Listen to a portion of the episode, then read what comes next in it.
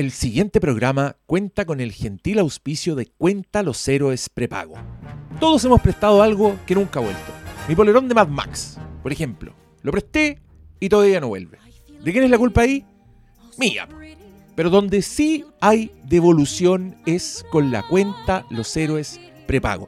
Si compran en farmacias y librerías tendrán una devolución del 30% de su compra directo a la cuenta. Sin requisitos previos, solo tener root y más de 18 años. Ustedes pueden obtener su cuenta en cualquier sucursal o descargando la app Los Héroes en la App Store o Google Play. Cuenta Los Héroes prepago, todos podemos tenerla, todos podemos hacerla. Y ya, ahora sí, bienvenidos sean a este cumpleañero capítulo del Flinkcast. Soy yo el que está de cumpleaños, entonces suena feo que esté siendo tan celebratorio, pero estoy muy contento con mis amigotes que están aquí presentes, que se tuvieron que zampar estas tres películas, que todavía no voy a decir cuáles son, solo para molestar a la de gente. esta cuasi trilogía. ¿Cómo era? ¿Cómo- No sé, era como. que dijo tres Algo, películas. algo así como una trilogía. Dijo Sí. tres películas y todos pensaron en trilogía. Sí, Ah, abrió, sí. abrió una caja de Pandora. Yo no sé qué va a suceder en los próximos cumpleaños. Se van a empezar a subir por el chorro. Oh, yo, yo también quería decir que yo soy el que viene. Oh, y justo hoy día te vi haciendo unos tweets de Buffy y la Casa de Vampiros. No y yo, nada. mira, yo no quiero decir nada, pero las reglas acá son que no hay reglas. No hay re- Entonces, si Cristian Briones dice que su próximo Flimcast cumpleañero es ver completa Buffy la Casa de Vampiros, nosotros vamos a tener que acatar. Tendrí- Tendría que avisar como con dos meses. Ah, diferencia. y va a tener Sí, que no, hay que desembolsar tiempo. dinero porque lo no No, es que ahí, ahí, ahí presta, pues, ahí facilita los, los discos del mismo. No, si está- está en Star- hoy día me yo, de que hecho, está en yo- Star. yo lo Ah, dije. llegó a estar. Sí, o señor. sea, ahora es una princesa Disney. ¿Está en Star Plus? Sí, señor. Ah, mira, ya. Ahí, ya, pues fácil. Ángel también. Yo acá, ponte tú, las películas de hoy día están más difíciles, pero lo primero que les dije fue, están en disco a disposición. Sí. Si usted no te- pero todos bueno, son Mm. expertos, porque ¿qué, No, yo qué la- yo los va a detener? ¿Los va a detener un- la ausencia en el streaming? Ni cagando. Son como No lo los- logró. Estos son como los, los expendables de las películas. Deberíamos hacer Mira, una, mira. El estado en, el, una- que- en el estado de decadencia en el que estamos Sí, coincide. sí, pues ¿qué, qué, qué- qué te voy a decir? Los rápidos y furiosos y el pico, los expendables. O lo- los dos tipos duros, así como más antiguos, Kirk Douglas, Burt Lancaster. Oye, era buena esa película. ¡Qué gloria de película. ¿Quién se acuerda de esa la- película? Yo completamente. ¿Cómo se llama Yo en inglés? Es de esas películas que ni siquiera se sabría cómo encontrarla. Creo que, no, creo que se llama Tough Guys. Ah, sí. Creo, no Ah. estoy seguro, porque nunca, nunca me la conseguí. Bueno, este. ¿Esa no era con Mato? Es probable. No, mira, gente pero da- no era, seamos- era una comedia para cagarse la risa, weón. Mira, Era muy buena. pero mientras no seamos los Wild Hawks, Oh, Oh, ya, no, igual, ya, igual, pero- igual estamos cerca. Yo a veces me pongo bandana. igual que Travolta, Espérate, era Jack Palance y Kirk Douglas. No, era Burt Lancaster. Y Kirk Lancaster, Douglas. Sí, Y se era- notaba que eran con pinches así como. sí, Oye, si Jack weón. Lemmon y Walter Mató la andan haciendo, ¿por qué nosotros, Nosotros no? la vamos a hacer, pero nosotros Eran- somos cacheros. Que era, que era como la, era la versión en comedia del, del señor triste este de Shawshank Redemption. era una El película de unos viejos ladrones de banco que estuvieron así presos como 50 años y los sueltan y, Y, que son... no, y no soltaron la pepa. Claro, claro. Entonces tienen, tienen ahí dinero escondido y son como unos viejos choros que, que se encuentran cara a cara con la modernidad inconmensurable de los años 80. De los años 80. No. Entonces, Era efectivamente Top Guys. ¿viste? ¿Viste? ¿Y quién es el director? Dirigida por Jeff Canev. Ah, ya, un, un aparecido. Y Jeff Canev es un señor que hizo. Pura wea. No, pero usaba jockey cuando dirigía. Ah, como porque en ese tiempo todos usan un campeón. Como un. Como un ya. Oye, Ah, quiero, quiero, quiero- Dirigiendo, perdón, para terminar la idea. Conocido por dirigir. No, perdón, dice Probably Best Known Ah, chucha, Ah. como que ya lo, lo ponen en for duda. directing the film Revenge of the Nerds Oh. Y por editar Ordinary People, gente como uno. Ah, Quedara nominado por eso. Caneo dirigió algo de Gotcha, pedigrí. otro clásico de Errols, ¡Gocha! y Top Guys. ¿Cuál es Gotcha? Esa era. Le le voy a, como esto es un podcast, le voy a mostrar la ficha al Diego. Ah, sí. Lo vio y Sí, me entiende que es un acuerdo. clásico de Errols. Sí, por o de poste de cinegrama. Pero mira, yo siéndote muy honesto, era el tipo de películas que, que yo no, no, no las pescaba mucho. Yo creo No. que no. Yo, yo pescaba más las, las que vamos a ver hoy día. Es probable. Sí. Porque la vamos a ver. Yo, esto no va a ser un comentario, pero va a estar de fondo. Quiero tenerlo de inspiración constante. Y antes de eso quería preguntarles, queridos contertulios, cómo los ha tratado la vida. ¿Tienen algo que contar? ¿Han estado viendo algo? ¿Cómo los ha tratado el mundo? Pablo Quinteros.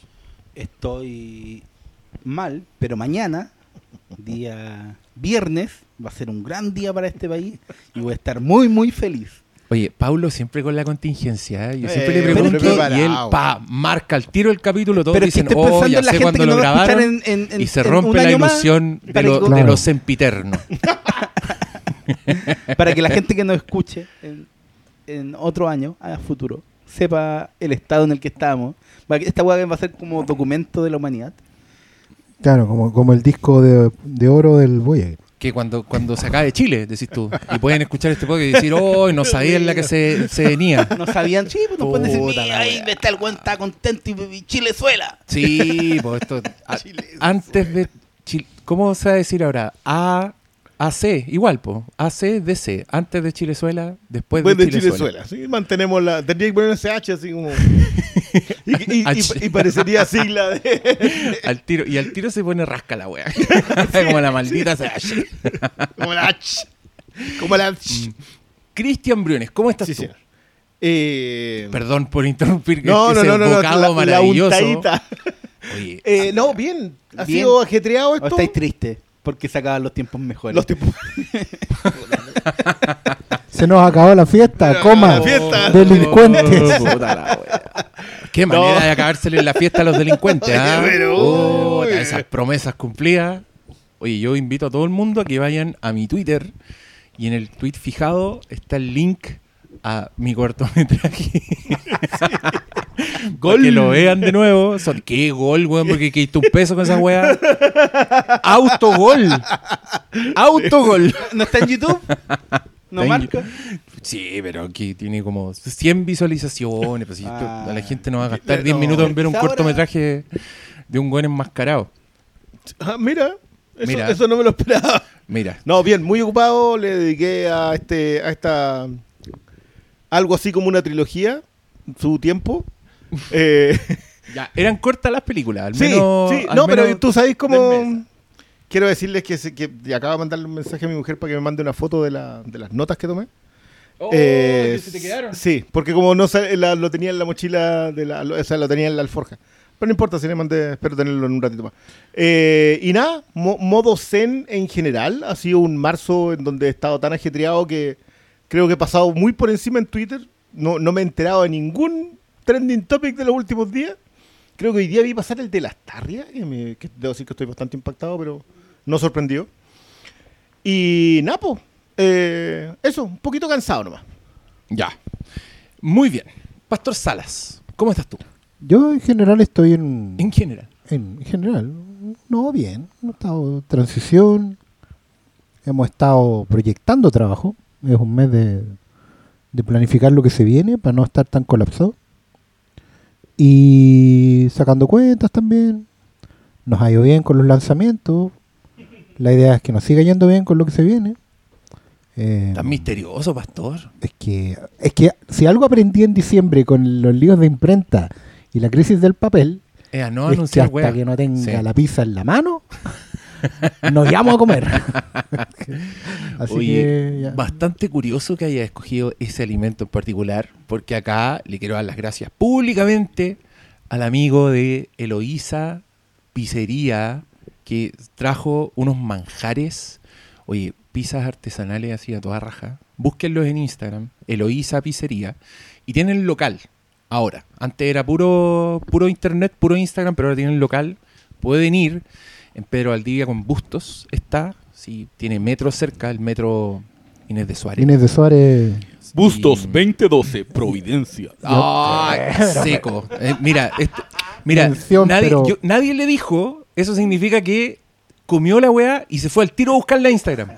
No, yo ya lo seguía. Ah, son viejos, son viejos conocidos del, del sí, antes lo- ya, ya habían traído ofrenda, pero no, esta los ofrenda es muy conocemos bienvenida. desde, nos alegra de hecho que les esté yendo bien y que estén abriendo de nuevo.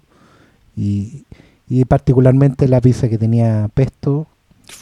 Oh, no, que, que tienen unas salsitas Es- también. Sí, o- me- No, me- pero la pizza, la pizza me, me robé la porción de otros. Sí. Y no me arrepiento. Lo noté porque fui a buscar y no quedaba. Oye, y también tienen unas focachas que las dejé en el refrigerador, no se las pienso dar a estos marabuntas. Serán guardadas para una próxima ocasión. Sí, Yo quiero decir que me dolió por partida doble lo de Marabunta. Primero, porque lo entendió solamente gente de más de 50 años y los presentes. Y segundo, ¿En serio? No, alguien que tenga abuelita. Pero no es, Son no es de, esas, que no se es de esas usan. palabras que auto explican que uno puede no saber precisamente Sí, qué significa, pero entiende que. Entiende lo que es, pero no sabes lo que es. Mm. No sabes lo que es. ¿Y a qué? menos que haya. Chao, ahora me sentí más viejo todavía. Pero, pero no, pero expliquémosle a la gente. A Es los- que yo uso la palabra con ese significado, pero ahora que me hacís reflexionar sobre. Puta, Las- son las hormigas gigantes. Ah, tenés la- razón. No, no, sí sabía, todo. sí sabía. Ya, no te ya, sientas ya, mal, bueno. simplemente lo olvidé. O sea, aún mayor, eh, aún más deteriorado el cerebro, ya en retirada. Ya te agarró el franco. Yo creo que va a llegar un, yo creo que va a llegar un punto este como y, y no estamos tan lejos, así como capítulo 450, donde vamos a estar contando todas las mismas weas de nuevo, así historias repetidas de Porque claro. ¿quién escucha, mira, ¿quién escucha los primeros Sí, episodios? pues, weón, ya deberíamos tener como alguien encargado de la continuidad de esta weá que nos esté avisando como, weón, No, esa no, weá la contaste en el Por capítulo favor, 100, no, no, en no, el no, 150. Que se acercara así. Don Diego, Don Diego. Don Diego, ¿Qué? ¡No me grites! Eso No. ya lo contó. no me, no me grite que tengo una toalla. Déjame contarlo de nuevo, ¿qué te importa a vos? ¿Qué dijo? Oye, igual tenía otro significado marabunta. A ver, porque a aparte ver. de las migración masiva de hormiga, las dos era conjunto de personas que alborotan y arman mucho jaleo. Ah, también les cae a ustedes, pues todo No. alboro- alborotado. ¿Cómo que no? Alborotadores. El jaleo, el jaleo. Sí, yo he visto cómo, cómo quedan ahí los locales de, Quizá, de revistas quizá, de cómics. quizá el jaleo ante la falta de masa muscular, quizá el jaleo es una posibilidad. Jaleo, claro, es como, como andamos todos invertebrados por la vida, así, con los huesos para la cagada. Bueno, este es un podcast para recordarles a todos que ustedes van para allá, no se rían. Usted está escuchando así como, ah, viejos culiados. Claro, este- Hablemos en un par de, claro, de años más. eh, Cuando, De- de- cuando de- partió este podcast éramos como ustedes. No, ¿Y no, qué te va a pasar a ti?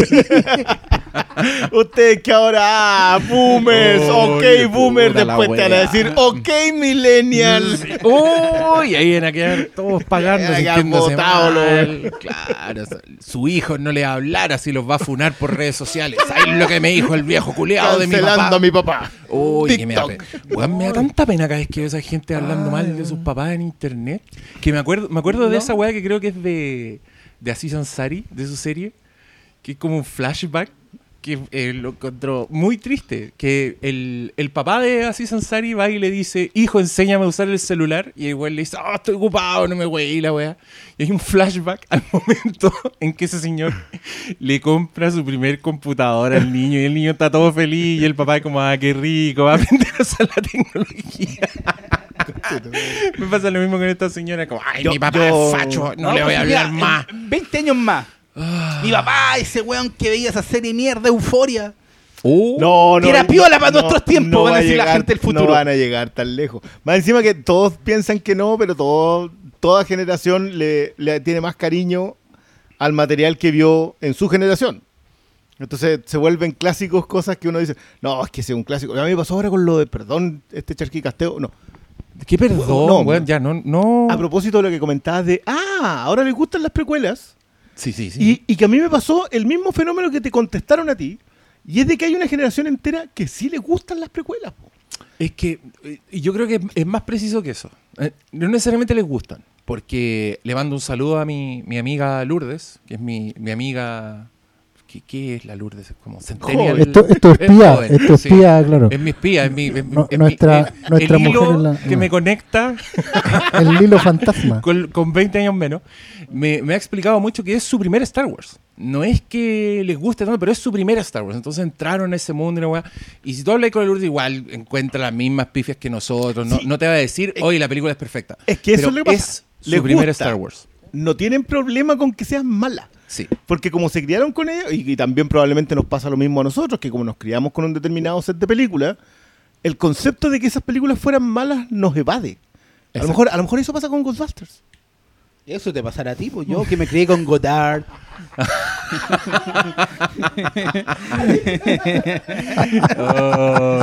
¿No? En la casa de malo veían Godard. No, güey, ¿qué? En mi casa mi papá llegaba y decía, Hoy día vamos a ver Breathless. voy a ir al, voy, voy a ir al, al, al videoclub, veamos Tarzán y su hijo. Y lo agarramos para el huevo, le decíamos ni cagando.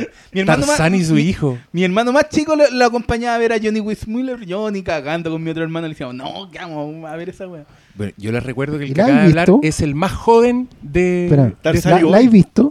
No, yo no he visto. No. ¿Nunca has visto Tarzán y su hijo? Tarzán y Boy, No, weón. nunca lo vi, yo O sea que, o sea que yo para un cumpleaños podría pedir Tarzán y su hijo. ¡Oh! Por favor, no te odio, weón. Oye, yo, No, que- yo pero- quiero, yo quiero decir que hasta el momento, déjame, déjame contar, ¿soy el único que ha pedido blanco y negro? Creo que sí. Porque la mía era Vértigo. Tenías razón, eres el único que ha pedido blanco y negro. Me, me- me sentí más anciano otra vez. Ya, pero si. Ah, pero podía ser Avantgarde también. Sí. Claro, podría haber sido, podría haber sido, no, ¿cómo se llama? Eh, el hombre que nunca estuvo. Uy, qué Podría haber sido. Logan. Logan ser blanco y Logan. Logan Noir. Mad Max Black and Chrome. La justicia gris. Logan en blanco y negro. ¿Alguien ha, visto. ¿Alguien ha visto esa weá? ¿Por No. qué hicieron esa weá? No sé. Pues que no tiene ni un puto No, yo creo no que, tiene yo, creo que, ningún- yo creo que hay varios, varias weas que Zack Snyder hizo solo Porque para Don wear. Zack- Solo para wear. Don Solo. Zack aprovechó, le dijeron, ya, Sí, ya yo, me he piteado 200 millones de dólares para rehacer esta weá. Yo- ¿Qué iban a hacer 2 millones más para yo, blanco? yo, yo me imagino. Es que me da risa porque esa weá que él hacía en, en un computador. Ya Le bajáis el color a la tele. Listo. Ah, Con bueno, excepción de Black and Chrome, eso lo podía hacer en casi todas. eh, No, pues que Black and Chrome no. sí, pero mi reacción era porque Weón, no me gusta Black and Sacáis Chrome. una No te- tele en blanco y negro. No me gusta Black and Chrome. Es que A mí tampoco. Es que, weón, perdí, No le encuentro perdí, ni un sentido. perdí tanto. ¿Cuál es la gracia? ¿De qué estás hablando, George Miller?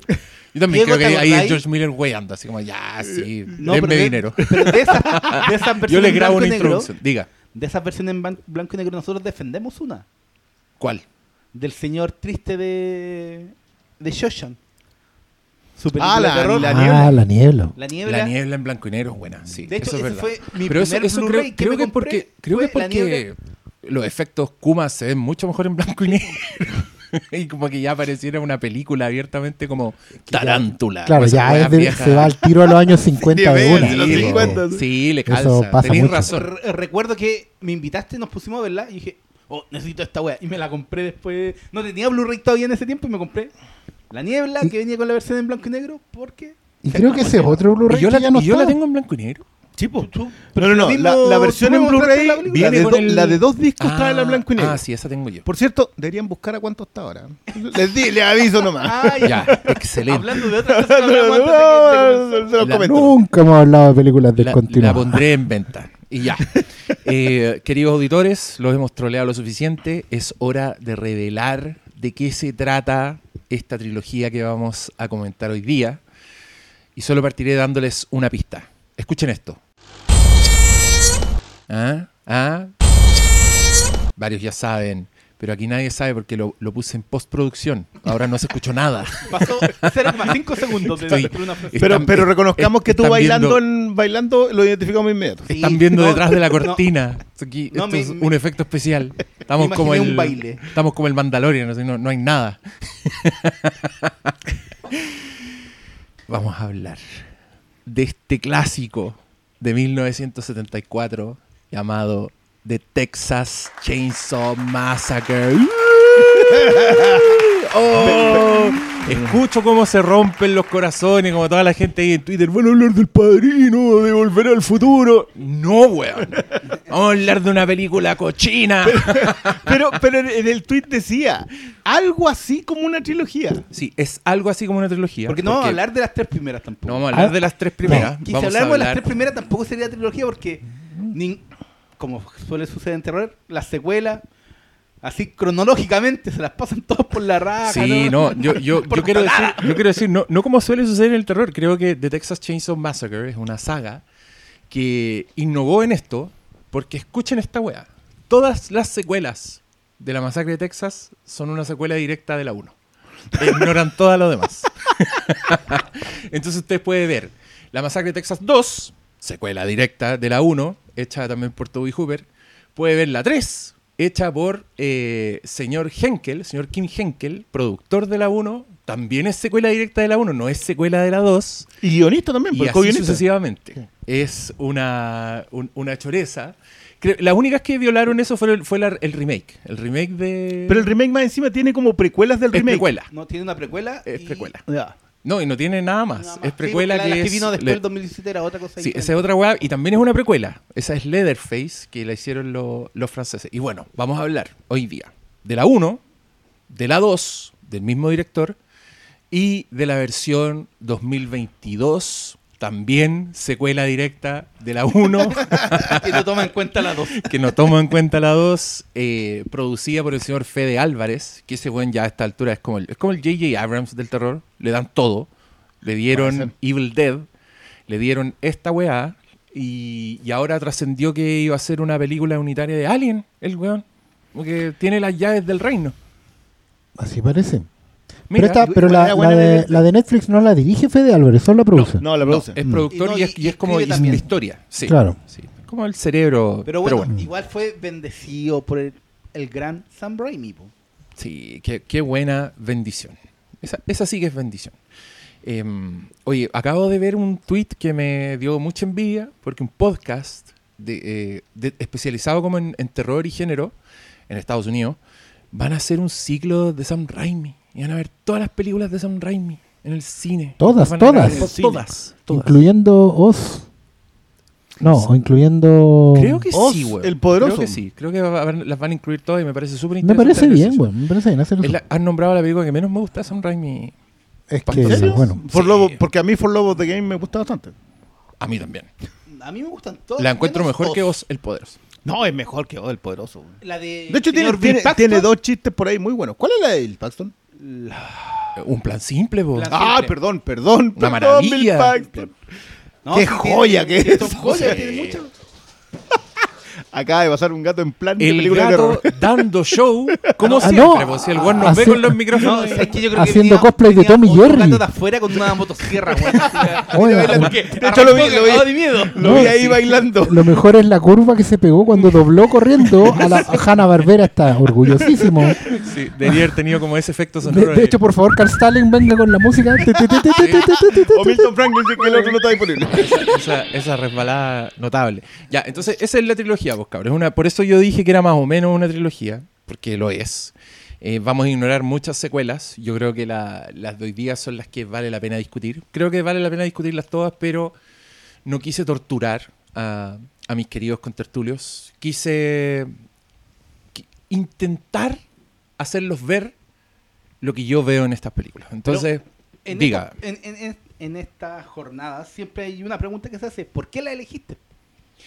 Eh, les explico. Eh, fue como todo un viaje esto, justamente debido a, mm, a, la, aparición de la película de Netflix. Que aquí también, sin spoilear nada, si, ustedes son Patreons, nosotros hicimos un podcast con la, con la en Siempre Halloween sobre esa película.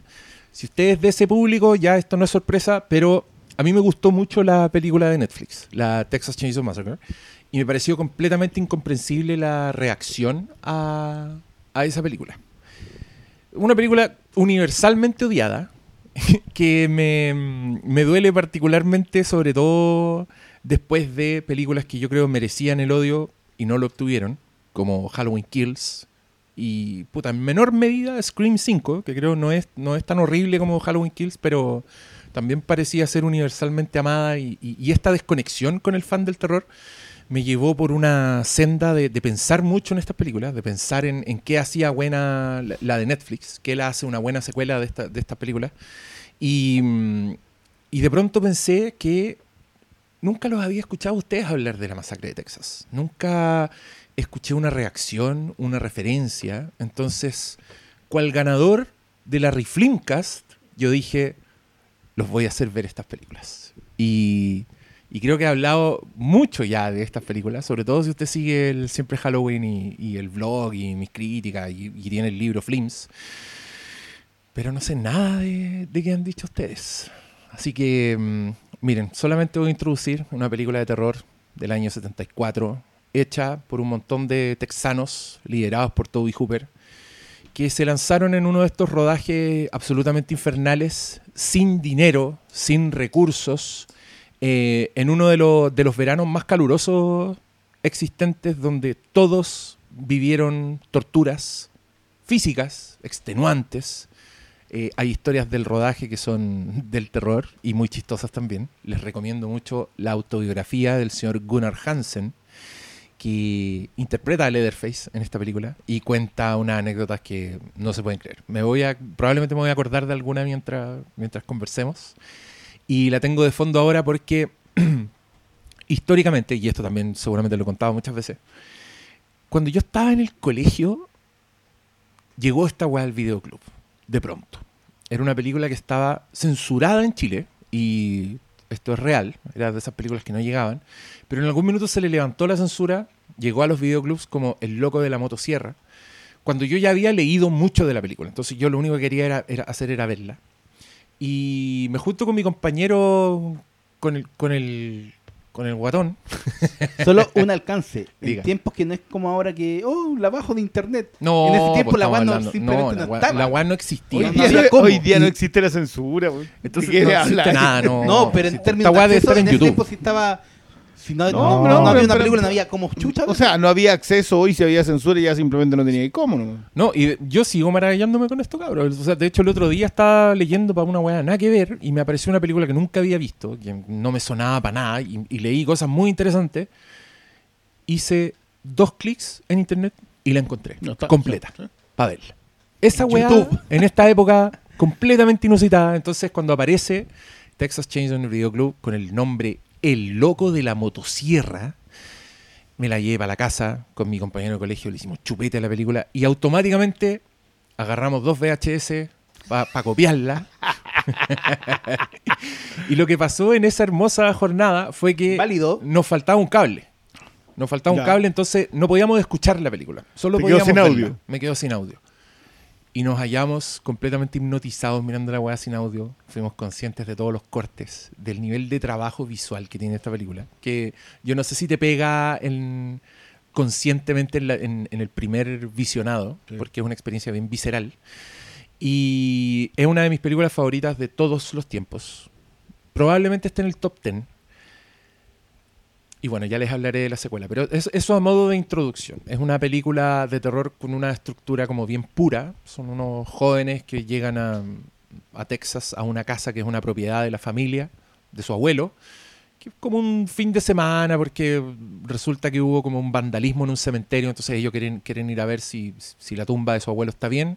Y después se van a la casa como para tener un fin de semana en Texas y se topan con una familia bastante peculiar.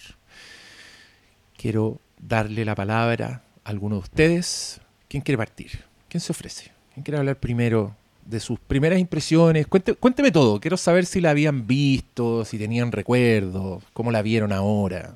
¿Qué les pasó con esta wea? Cristian Brunet, ¿estás levantando la mano? Sí, sí, para Ya. darle un orden a ¿Qué esta cosa. Para darle un Démosle. orden a esta cosa, te estoy No, diciendo. está bien. está bien. Eh, Ah, no, Disciplina. entonces ya hablo. Yo esta fue una de las cosas que vi en, esos añejos tiempos de la universidad. Eh, y no en, una clase que me marcó mucho, que fue la mm, que fue una clase de apreciación cinematográfica, pero que era como foro nomás. Que ahí es donde se daban las buenas conversas. La vi, en cambio, en una mm, en estos ciclos como que hacían al aire libre, entre comillas. Ah, vamos a a poner el loco de la motosierra. Entonces, digamos que no la vi en buen estado. Me refiero a la, a la exhibición. ¿ah? Ya, entiendo. Fue al aire libre y el Usach fue en los No, patos. fue- Nadie Eh, pensó en los eh, patos de Lusacho cuando dijo eso. El, el punto es que ahora, cuando, cuando el Diego salió con esto, yo ya sabía que había una en eh, Netflix y no le había dado mayor importancia. Dije, ya sabes que yo esta la tengo, la, la original la tengo en Blu-ray, su cajita, bonita, y todo, pero como que no, no la había decidido repasar. Y Como alguien me aconsejó alguna vez, esas películas que tenía olvidadas era bueno de vez en cuando retomarlas, lo cual agradezco mucho en este caso. Yo no había visto las secuelas. Nada, como que nunca me volvió a interesar eh, lo que lo que había visto en ese momento, un error de mi parte. Y, eh, y tengo que decir que, que verla hoy ha sido bien iluminador. Creo que la conversación sobre los años 70 en, eh, en Hollywood, en lo que. en este Hollywood subversivo de guerrilla, porque esta, esta es una película absolutamente guerrillera. La cualidad autoral de Toby Hooper es magnífica y, y en el repaso tú podías identificar escuela de cine. y, y- y esto lo quiero decir como que en ese tiempo eso era un tremendo mérito. Porque hoy día lamentablemente yo creo que hay una, hay una perversión en cuanto a, lo- a la búsqueda en la escuela de cine. En cambio acá no, porque acá el tipo agarraba sus pilchas, se iba a un, a, una- a un pueblucho en Texas y se decidía hacer una película con una visión del mundo mm, fantástica. Yo creo que los 70 también tienen que ver con dónde estaba Estados Unidos, no lo había, no lo había consumido lo aséptico de los 80. Entonces es todo una mancha de sangre en la pared. Ah, en ambos niveles. Es una de esas películas que se analizan a, en demasiados estratos y eso simplemente me encanta. Eh, es genial conversar de esta película posterior. Creo que también, como tiene tanta, tanta capa, tanta, mm, tanto nivel, como que hoy día alguien va y te dice, ah, no, pero es que esta película tiene esta característica y vas y la, la vas a tener que revisar. No sé, ayer estaba leyendo una cuestión a propósito de la edición soviética. Que esta es una película altamente influenciada por la eh, por el estilo de edición soviético de principios del siglo XX. Ah, mierda. ¿Cachai? Y tú dices, ya, pero en serio. Y claro, te das cuenta que hay secuencias que están directamente relacionadas con ese tipo de, de intención artística. Entonces, creo que esas son fuentes inagotables. Y eh, para cerrar mis primeras impresiones, creo que la creo que esto, esto es 1974, el año de estreno. Y, y me parece brillante que una generación tan joven entre con un nivel de desparpajo tan extremo. Yo recuerdo haberte leído a propósito de cuando eh, calificaban de que era es, la, la, la polémica esta de que había sido Spielberg el que había dirigido Poltergeist y que Ah, Toby- sí. eso era no reconocer el talento de Toby Hooper. Así es. Creo que ver esta película es clarísimo. Yo sé que Toby Hooper después tuvo harto. Tuvo los problemas de los niños terribles en el cine. Eh, pero no creo que se haya deteriorado como para decir que la, la película la terminó dirigiendo alguien más. Acá hay mucho, mucho, mucho talento. Hay una mirada de autor extraordinaria y creo que también hay que hay un nivel para sacarle enjundia de la muerte del viejo Hollywood y de la muerte del nuevo Hollywood casi en paralelo. Pero eso, para entrar, digamos. Ya, ¿quién, quién más quiere decir algo? Estoy muy contento. Muchas gracias, Cristian Briones. Eh, yo también la vi eh, la primera película en la época de la U.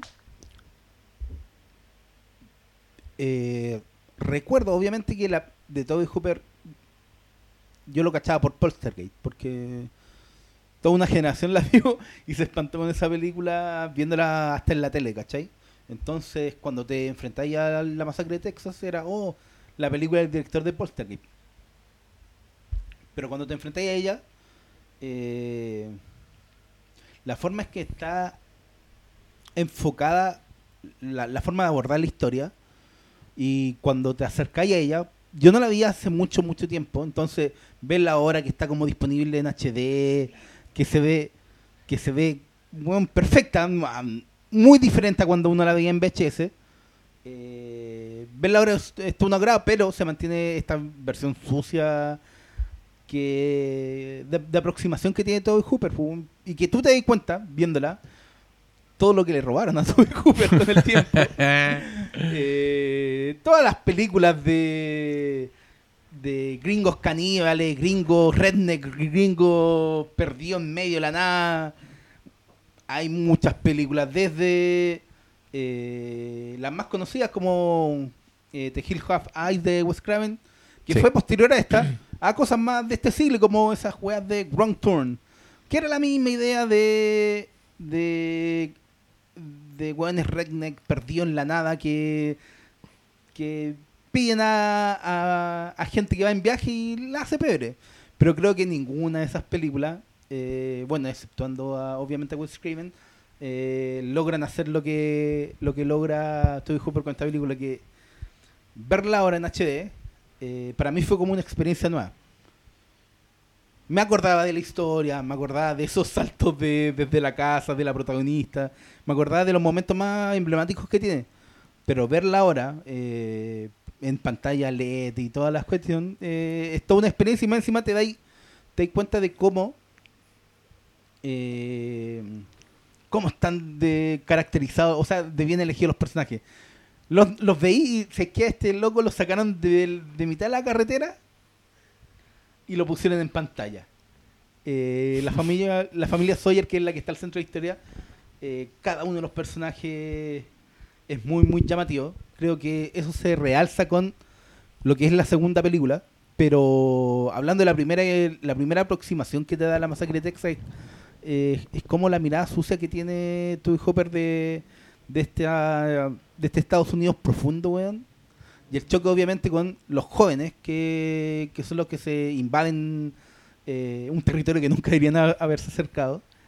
Eh, te da como resultado una película que, repito, eh, ha sido muy, muy, muy copiada hasta el cansancio. Que fue eh, todo un hito en términos de que antes de esto no había nada como la masacre que Texas. Después de ello hubo mucho, porque obviamente le copiaron hasta el cansancio. Pero creo que en este revisionado, haberla visto nuevamente para mí fue verla como por primera vez porque me acordaba de la historia, me acordaba de lo de la base, pero la claridad de imagen que uno obtiene verla en el ahora eh, te da otra perspectiva lo que probablemente si la viste así a la pasada en VHS en- con amigos de repente podría no haberla pescado mucho pero creo que está completamente justificado dos cosas que por un lado por algo esta es una obra maestra del terror y número dos por, por algo también fue tan influyente por algo eh, hasta el día de hoy se le sigue elevando como un punto que man- marcó un antes y un después para el terror. Y todo lo que vino después con los slasher tiene su origen en, en nuestro querido Leatherface. po, weón. Ya, Pastor Salas. Bueno, en mi caso, eh, esta es una de las películas que la época que mi viejo accedió a tener dos VHS, fue una de las primeras que pirateó cuando pudo. De hecho, no, no logro recordar si efectivamente la copia la hizo desde la versión del videoclub, pero yo esta película la conocía como El Loco de la Motosierra. Por supuesto. Tengo la imagen de la letra de mi viejo escrita sobre la etiqueta. Que mi viejo le gustan las películas, pero nunca ha sido derrochador. Entonces, tres películas por cinta. ¿Ah? NP. Claro, ¡Oh! entonces esta, de, esta probablemente haya estado con Poltergeist. No porque mi viejo fuera informado de, de, de los temas de director y cinefilia, pero básicamente porque mi viejo tenía tenía una harto tiene probablemente harto- o desarrolló por un tiempo harto interés en, en, en asesino psicópata porque también fue uno de los que me, me hinchó para ver psicosis y claro, una vez de viejo uno entiende que todo esto, el silencio de los inocentes, bueno, Manhunter en realidad, eh, toman mucho como base la historia real de Ed Gaines, el asesino que cuyo caso en realidad, cuyo, cuyo revoloteo mediático eh, abrió la, la al ojo público y, por extensión de las películas al mundo y a mí, en lo, en lo personal, la- esta mirada como una especie de patio trasero muy horrible. Es sin lugar a dudas, el loco la motosierra fue la primera vez que yo presencié o tuve noción de que podía existir un mundo que parece imposible en, en, en lo, en lo cuerdo, pero que es demasiado real porque es tan piteado, es tan enfermo, que no lo puedes imaginar. O sea, de hecho, una de las cosas que va dejando las revisiones de o derivados de la masacre de Texas es que todos le ponen demasiado a la larga eh, y, lo convierten en una cuestión completamente inverosímil. Y particularmente en, en este caso, en la primera película, eh, el- la, la propuesta técnica de filmarlo efectivamente como si fuera un- una película de la Nouvelle Vague o, de, o, de- o del nuevo Hollywood, eh, de, de un nuevo Hollywood de los 70, digámoslo, con mucha cámara en mano, con mucho plano corto, pero también con mucha noción de cine clásico. Plano, plano generalísimo, plano secuencia, eh, movimiento de cámara, composición fotográfica, hay mucha cuestión de, de ocultar también el bajo presupuesto, pero con, con nociones de, de escuela de cine, ¿cachai? De, de escuela clásica. Eh, es muy... lo- siento que lo hacen no documental, pero sí muy verosímil. O sea, estoy viendo personajes completamente enfermos en pantalla. Historia con, con detalles así absurdamente inverosímiles, pero que basta darse una vueltecita por algún barrio, por alguna bola, eh, y empezáis a encontrar eh, caracteres. Ni siquiera hay que ir como a, la- a, la- a las afueras de Texas, weón, salir de, de la carretera por claro. campestre, weón. No, en general, o sea. De hecho, siento que esta película, lo- lo- hoy día, ya casi con 50 años de distancia, eh, es increíble la calle que tiene. Y creo que esa misma sensación me dio la primera vez que la vi, en una copia VHS NP que probablemente tenía cortes, después me fui enterando después, y que, y que se clavó en la memoria más que nada por, como por impresiones. O sea, yo por mucho tiempo no me acordaba de detalles de la película, pero sí de, de- de cuestiones que se me quedan grabadas. Por ejemplo, el corte en la pierna. Y lo real que lo sentía, ¿cachai? Independiente de la baja resolución con lo que lo veía. Y, y, y, y la, El abuelo, weón. Claro, de hecho, de hecho yo tengo, tengo una historia que la voy a contar cuando lleguemos a la segunda. Em, sobre los recuerdos.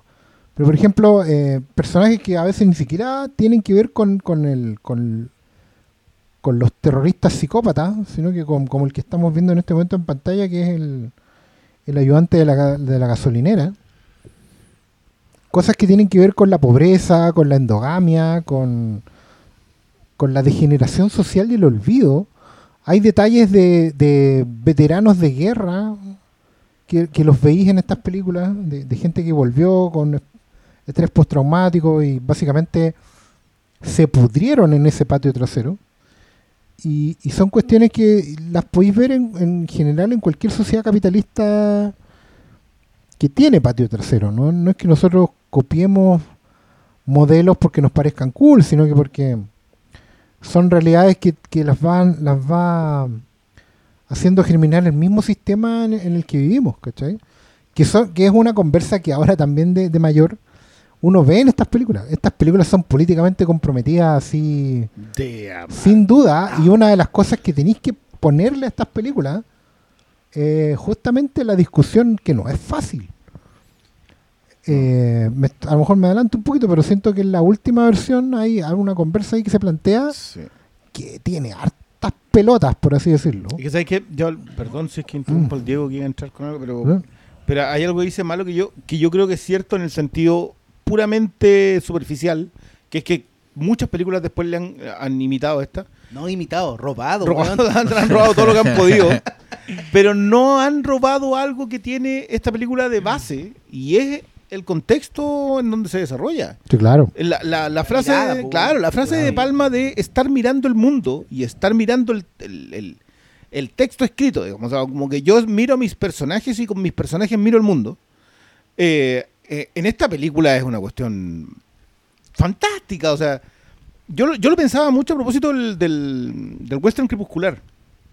El western crepuscular es una mirada al pasado es muy conservadora en ese sentido, porque básicamente dice hay que rendirse ante el, ante el progreso.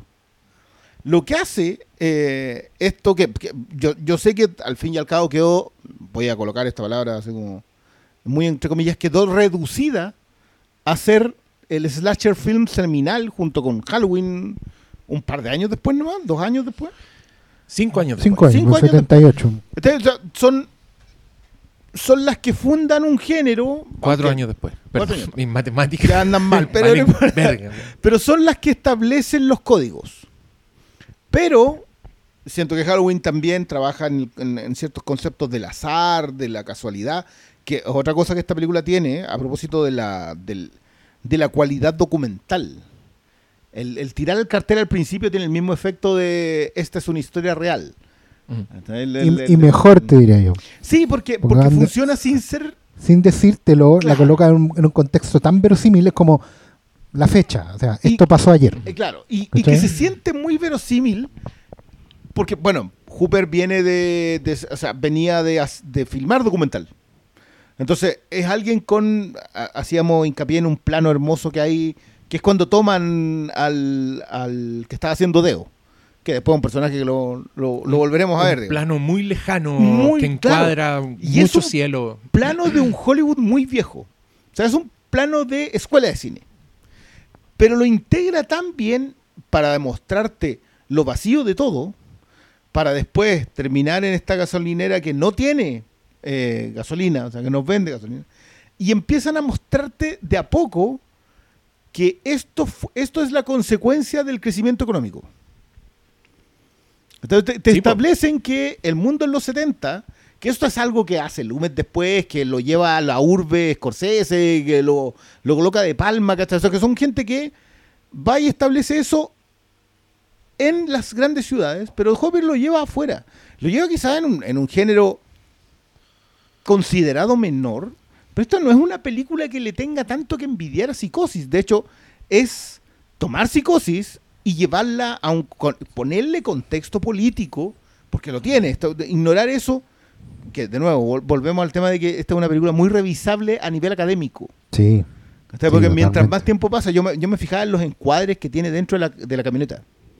Sí, Porque oye, pero mira, Pastor, te quiero pedir un favor, porque tú tenías el control remoto. Retrocede, por favor, esta escena. Está de fondo ahora en mi Estamos, casa. acaban de salir de la, de la gasolinera. solo- Quiero, una cosa quiero, que- quiero que, mira, tenéis que apretarle con ganas ese control remoto porque es de eso. Son controles LG, lo sé. Sí, Tengo es uno. ese control culeado parece juguete, weón. sí, una goma que se gasta a los dos años. weón. Puta, y de hecho no le llega, ya vamos a tener que parar esta weón para retroceder Ya, la pero película. no, en lo que estaban hablando. Te paso ah, la lo que moviola. estaba hablando eh, Brianne era que, que cuando, Con convicción. cuando yo dije que era una película sucia, no es porque se muestre sangre, sino porque es la pobredumbre de todo el escenario de que te muestran, desde obviamente lo que el, el trasfondo que está esta familia psicópata, pero también cómo te muestra un mundo olvidado, perdido, que nunca tiene el foco, que probablemente ahí sí tenían alcaldes de suerte, pero son lugares en donde eh, yo creo que la pobreza es lo más es, la palabra definitoria porque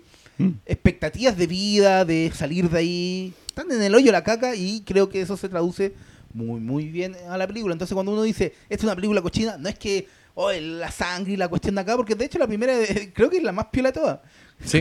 Después se van No, más eh, chancho con el gore, es que- pero, pero el, No, está la súper y- Es que el gore no la existía política, como no, tal, pues. Es una cuestión que no. No existía el gore. Todo lo que vino después viene de acá. de- O sea, de- ya había exploitation. El 74 ya había empezado el, el- el movimiento. Lo que. Pero mira ese. Oye, es que por favor pueden retrocederla de nuevo porque se pusieron a hablar encima de lo que yo les quería comentar. yo sé que cuesta con ese Sí. control remoto de juguete. No, no, ya. No sé dónde compré ese reproductor. Ya, ahí. Ya. Miren, es que justamente están hablando de esto. Voy a hablar un poquito de la forma. El Briones habla del background de documental de Toby Hooper, que es, es real, y en esta película está patente. O sea, esos planos del matadero, por ejemplo, son completamente planos documentales. Pero también tienen un plano como este, que es la clase de planos que Spielberg hace hoy día con demencia. Que, que también es, es bien de cine clásico, pero si se fijaron, parte cuando ellas van saliendo del mini market. Ahora está como en un perfect shot, estático, mientras ella está viendo la marca de sangre que dejó el otro weón, pero la cámara se empieza a mover lentamente incluye el otro personaje que está ahí, que está mirando al cielo, que es un weón muy con pinta de muy enfermo, así, un ser muy Tiene una, extraño. hi- una hidrocefalia. La cámara llega muy cerca del vehículo cuando se empieza a alejar y si se fijan, nunca ha dejado de ser un one perfect shot. Mm. Que tú no procesaste como un plano largo. Y que, ¿cachai? Aquí está terminando y ya, ya es como una pintura la weá, ¿cachai? Claro. Acuérdense dónde empezó este plano. Este tipo de weá, que son del gran Hollywood, son de eh, un cine bien fino, lo está haciendo un weón con una cámara de mierda, con un equipo técnico que está muriéndose de, de fatiga, de calor, donde no tienen plata para hacer muchas tomas, ¿cachai? Y donde tienen que estrujar la filmación. Y yo no dejo de admirarme con cómo este weón es tan maestro en su primera película para hacerte una weá que mezcla todo este tipo de weá, que mezcla los planos documentales. Weón, tiene planos que parecen de, de escuela de medicina antigua. Los primerísimos primeros planos del, del globo ocular, que se ven más adelante, Ah, no, Ah, esos son sí. los Eisenstein puros. insertándose Sí, en una película que tiene planos así de trabajados como el que acabamos de ver, porque el que acabamos, el que acabamos de ver es fino. Eh, ¿sabes qué? es Una- fino. una porque eso es, eso es de un viejo Hollywood. Yo creo que es, es, es bien ejemplificador de lo que es el nuevo Hollywood. El nuevo Hollywood es subversivo porque está fuera del sistema. No viene producido por estudios. Entonces, es, es una película de guerrilla hecha en un mes, con arriendo de cámara, con, con las lucas justas, con cayéndose y vomitándose y vomitando porque el olor lo hacía... Hermano, con inversionistas vinculados a la mafia. Ah, no me cae la menor duda. Eso, pero igual había no solo talento por parte de Hooper, sino conocimiento de un cine previo. Entonces, el hombre, claro, este es otro de los planitos. Cuando, cuando llegan a la casa y se bajan de la van, y hay una especie de point of view, que uno podría interpretarlo así, pero en realidad no, no es un point of view del asesino ni de nadie, es del espectador voyeur. Esto no va que... Que, que es una de las conversaciones Sí. interesantes sobre esta película. Lo que pasa es que esta, esta es una de esas películas que abrió demasiadas conversaciones. Demasiado análisis, demasiada revisión eh, cinéfila, eh, y, pero, pero muy crítica. O sea, no, esto Sí. no es una película despreciada por los críticos de, de, de plano. O sea, esta fue una película que despertó polémica en su momento, porque había mucha crítica que decía, loco, esta, esta cuestión tiene una cantidad de cine y está haciendo una exposición sobre un momento histórico, hay un contexto, etcétera, etcétera. Lo del MoMA a mí me parece extraordinario, que la co- compró para tenerla en su exhibición permanente. Sí, po, sí, Eh, está en el... Por- justamente yo creo que por eso también, porque porque una película a la que no te has enfrentado. O sea, claro, habla, el gore no existía como, como No, tal. Y, y y ni siquiera el gore, sino esta, esta película yo, yo también como que hay mucha recopilación de, de la apreciación crítica en su momento. Cuñas de, de distintas críticas. Y todos coinciden en que el nivel de violencia de esta weá es lo que lo, lo llevaba a, a estarse, no sé, prohibida en Australia, eh, censurada en Latinoamérica, en cuanto a que le cortaban la mitad de la película, básicamente. Eh, porque claro, tiene nivel de violencia gráfica, a pesar de que se nota que hay un cuidado en no ser eh, gore explícito, quizás también por una cuestión de presupuesto, o sea, yo leí por ahí que no tengo cómo comprobarlo, de que no podían ocupar, no tenían presupuesto para sangre falsa. ¿Cachai? Que muchas, hay, hay cosas, cortes pequeños que eran hardcore punk, o sea, ya, pásame tu dedo y mañana te echo sal. ¿Cachai? Eh, Sí, hay, un- hay uno. sí, sí. Se supone que igual eva- evadieron una calificación Una E, muy claro, alta una para que la X. viera más gente, ¿cachai? Porque- Lograron una R, pero la idea era que no le dieran una X, ¿cachai? No, y era, y O era sea, para, lo- para lo- eso lo- de que fue no- calificada X en un principio y después Sí, a pues, R. no. Pero, pero ojo con eso, porque yo, yo igual encuentro que, bueno, yo, yo en general soy bien detractor de que hoy día los, los blockbusters sean R, por ejemplo. Muchos dicen, ah, es que no le dieron la calificación R porque la estaban censurando. Luego la podía hacer PG-13. Puedes. Sí. Eso, eso implica un Sí. tema de, de- de ciertos cuidados. Esta, esta película tiene planos precisos, para mí la colgada del gancho, eh, Sí. que lo vamos a ver un, pelito más adelante, pero esa cuestión es, es un aplauso porque el nivel de violencia de esa escena es Es brutal. es- no, una Pero no está mostrada. así, pero claro. Claro, que, que es lo que no diría que malentendieron después, porque Yo, yo quiero ser No, también, no, lo- lo por ejemplo, después. yo, yo voy a declarar al tiro. Yo soy, a mí, por ejemplo, Rob Zombie me cae muy bien. ¿Cachai? Yo, yo weón, sería amigo de ese weón. Pero eso no quiere decir que yo encuentre que sus películas son Hablando de gente que le robó. obras maestras, ¿cachai? Ahora, ¿por qué nombra a Rob Zombie? Porque Rob Zombie es un... se autoadoptó, ¿cachai? Weón, Mira, el- papá, llévame para la casa, ¿cachai? Es como ese perrito de, de, de Looney Tunes, weón, que, que se hace adoptar. El perro Charlie. El perro Charlie, ¿cachai? Devil Rejects, esas son. pero- No, Sí, sí, no, pero, son pero por ejemplo, Ro-. Rob Zombie no miente, el weón dice, no, si de aquí yo saqué todo, yo no soy nada sin esto. weón". Pero por ejemplo, siento que hay demasiado en acercarse a la forma. Perdón, esta secuencia a mí me Ah, encanta, que es cuando el, el- el hermano Franklin, el parapléjico, entra a la casa y, y está muy, muy, muy choreado. Eh, Y está puteando a su hermana y a sus amigos porque lo dejan botado en el fondo. Qué Pero, pero tiene, tiene una pataleta que Incómoda, es weón. in- incómoda porque es igual a la de la familia Sawyer. Ah, mira, este Bueno, un más adelante, más adelante el, Sí, el- el autoestopista, el, el flaco, molesta a, a la hermana haciendo lo mismo. Esa como que, como que le tira escupo así, claro, es como una ¿Cómo, cómo podemos llamar esa weá? Un, un- No sé. un- un berrinche, literal, una weá berrinche con, con escupito. Eh, y es como de, ¿qué onda? Porque ellos igual son de familia de allá. ¿Cachai? Es como...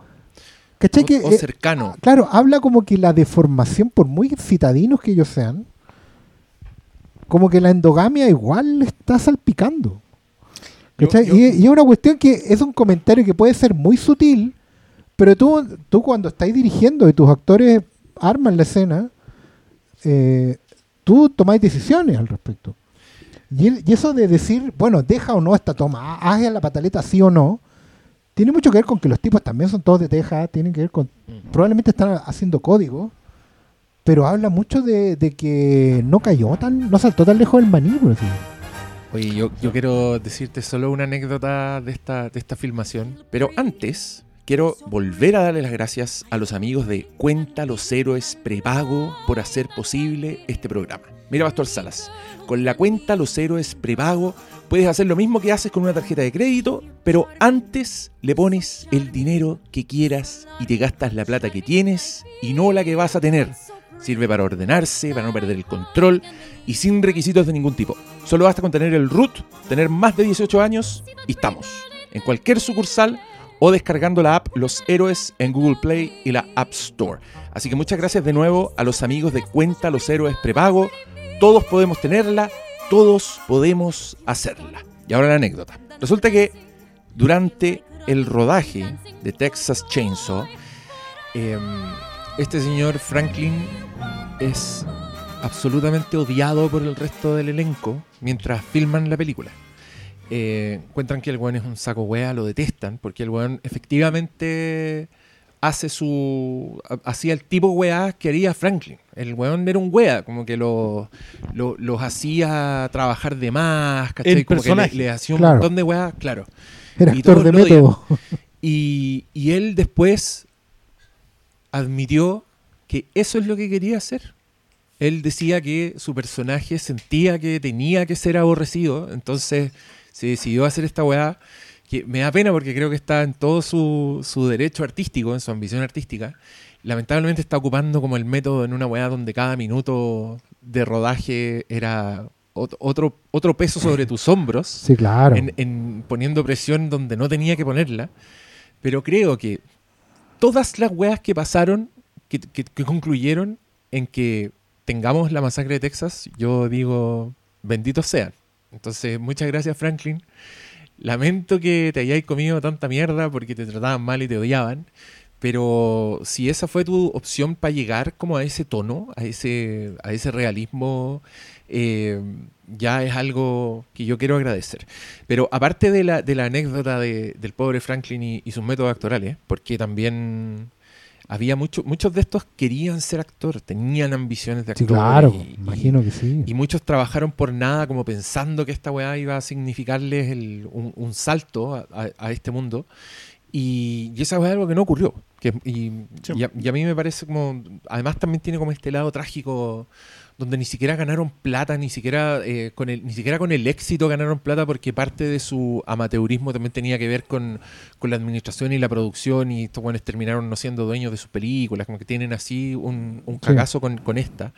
Pero que afortunadamente el mundo del terror es bien grato, en, sobre todo en, en- en Estados Unidos, como Y que el mundillo de los fans de terror. Es- y esos buenos viven de eso, viven Sí. de los documentales, de la y también les dan papeles de por vida. Pues, weón. Si el weón que hizo de Jason una vez, ese weón no ha parado de trabajar. Porque siempre lo llaman para la película Kuma que están haciendo en cualquier parte y, y hay gente que llama a trabajar. Bueno, acá Gunnar, ¿cómo se llama? Gunnar Hansen. Gunnar sí. Hansen hizo esta nomás. po. Sí, pues hizo esta nomás. A- Y- Aparece en otra película de terror donde mm, es, es persona. Él no, no es Claro, un mono, no le claro, ponen una claro, máscara claro. y la gente lo ve. Eh, pero eso es todo lo que, lo que hizo. Y, pero, y- y pero- sí, re- y sí- pero las convenciones y todo ahí. Me- yo, yo quiero. Perdón, es que justo pasó una escena que a mí me, gusta para ilustrar. Que esta, esta es una de esas películas que primero tiene esa característica del día. Acá hay escenas de terror di- diurnas que Sí. son. el terror veranista que le decimos con la Natalia. ¿Terror cuánto? Veranista. Veranista. Eh, y un solo plano de tres segundos que te dice que, amigos, ahí donde se está yendo a meter, hay mucha gente que no ha salido. Que es el de los autos.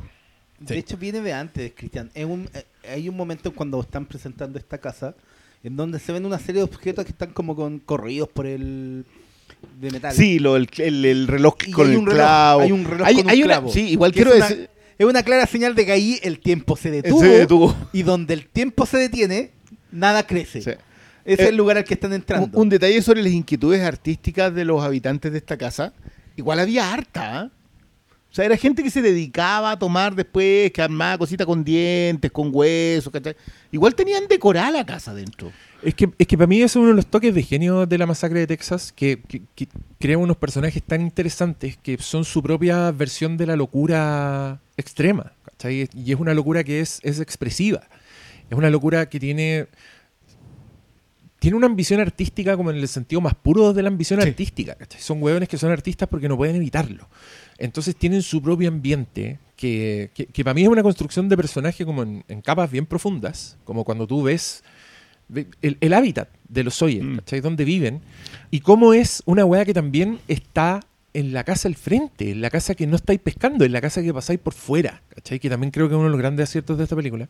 Aquí eh, quiero, quiero hablar un rato, pero también quiero estar atento porque hay un plano en específico que quiero comentar, que es uno de los planos más famosos de, de Texas Chainsaw Massacre, El de los shorts. el de los shorts. Porque es un plano que Gunnar Hansen en su autobiografía cuenta es básicamente el plano que le, le di- le- le dio el trabajo de Poltergeist a Toby Hooper. Porque es cuando Spielberg vio la masacre de Texas, rayó con esta película, la encontró No, increíble. no me extraña nada. Y, y cuando se juntó con Toby Hooper, lo primero que hizo fue preguntarle cómo hicieron el plano de la silla. Que, que es el plano que veremos a continuación. Y, y que ya eh, un joven Spielberg, que ya hizo tiburón, o sea, ya el weón ya, ya, es, ya es Spielberg, Qué bueno este que lo primero que te diga es, ¿cómo hiciste esa weá? Eso Yo- ya es- Yo lo encuentro que... Es como que el weón se sacara la foto con el monito pues, del otro día. Claro. Bueno, y aquí acá, yo hablé encima de la primera aparición de Leatherface, que es una weá Y que, y que es muy aterra y que es muy aterradora. Es Yo- completamente aterradora por su realidad. Ya, mira, este plano donde ella se para y la cámara pasa debajo del columpio y la sigue hasta el frontis de la casa, que es una belleza de plano. Eh, Spielberg estaba muy intrigado, no entendía cómo le habían hecho, eh, qué, qué clase de máquina habían construido para que hiciera ese recorrido. Arrastraron a alguien en una tabla, te he puesto. Y la respuesta era mucho más simple que eso y Spielberg se cagó de la risa. La respuesta es, alguien sacó el columpio. Había alguien esperando que ella se parara y sacó el columpio. Pero bueno, es un plano perfectamente ejecutado. No, no, no tiene ni un, ni un problema. Pero eh, sí, no, yo- yo- lo que yo quería decir es que eh, han tocado weas muy interesantes. Sobre todo esta, esta conexión del pastor de, de esta familia con los Sawyer, que creo que es explícita. Creo que es uno de los, Sí, de los temas sí, bien yo, claros. yo siento que en ningún momento. Es que hay, hay por ejemplo, hablan del ganado, de una, hecho. una cuestión que, que es muy, muy, muy Top Hopper. Que es que la gente es gente. Mm. Hay una cuestión Sí. que, que no, o sea, en general, te diría que los slashers, el sucedáneo, suelen cometer en general, no es un error, eh, al final es una decisión también artística y de estilo. Eh, hoy leí que para juntar estos huesitos así recogían de todo en, en Texas, weón. Sí, Porque po. ahí hay plumas de gallina, ¿cachai? Hay huesos de pollo, todo, todo. No, pero uno, Sí. uno- otro, No, otro punto, una weá, nota, pero- nota al pie, eh, roadkill, o sea, animales atropellados Sí, sí, en la carretera, eran weas que estos buenos sacaban y se llevaban a los Hay, sets. hay armadillos molidos, weón, y con el calor, todos reportan que era uno- Una El insoportable. Era un olor que no se sacaban cuando llegaban a la casa. esos no están lavados en plástico. Ya, pues, eh, Oh, pero Oye, perdón, perdón, No. quiero hacer una acotación en la pasada. Diga, Eh, usted todo el rato han estado denominando a esta familia como la familia Sawyer. sí. Y en esta película ellos no son po. los Sawyer. es que la masacre de Texas comparte con Star Wars, que casi todas las denominaciones son posteriores. Vienen como después de, ¿cómo se llamaba el Top Chop? ¿Y quién le dice Top Chop en la película? No, pero lo- los juguetes dicen Top Chop. Así como- En la Es como, claro, soya. es como Yagua. ¿Quién, quién, quién, quién? ¿Por qué el Yagua se llama no sé cuánto, no? El libro dice. Eh, pero para terminar la idea, em, en general hay, hay, hay una suerte, una decisión en, en los slashers muchas veces de categorizar los personajes y los personajes al categorizarse vienen con una carga. A veces vienen con superioridad moral, a veces vienen con, con, eh, etiqueta social, con clase, pero acá todos son. Todo es muy plano, todo es muy parejo en, ese, en el aspecto de que toda la gente es gente. O sea, los locos no pueden echarle en cara a las víctimas que, que les han quitado algo o que tienen algo que ellos no tienen o que no hay un- una, una diferenciación. Aquí,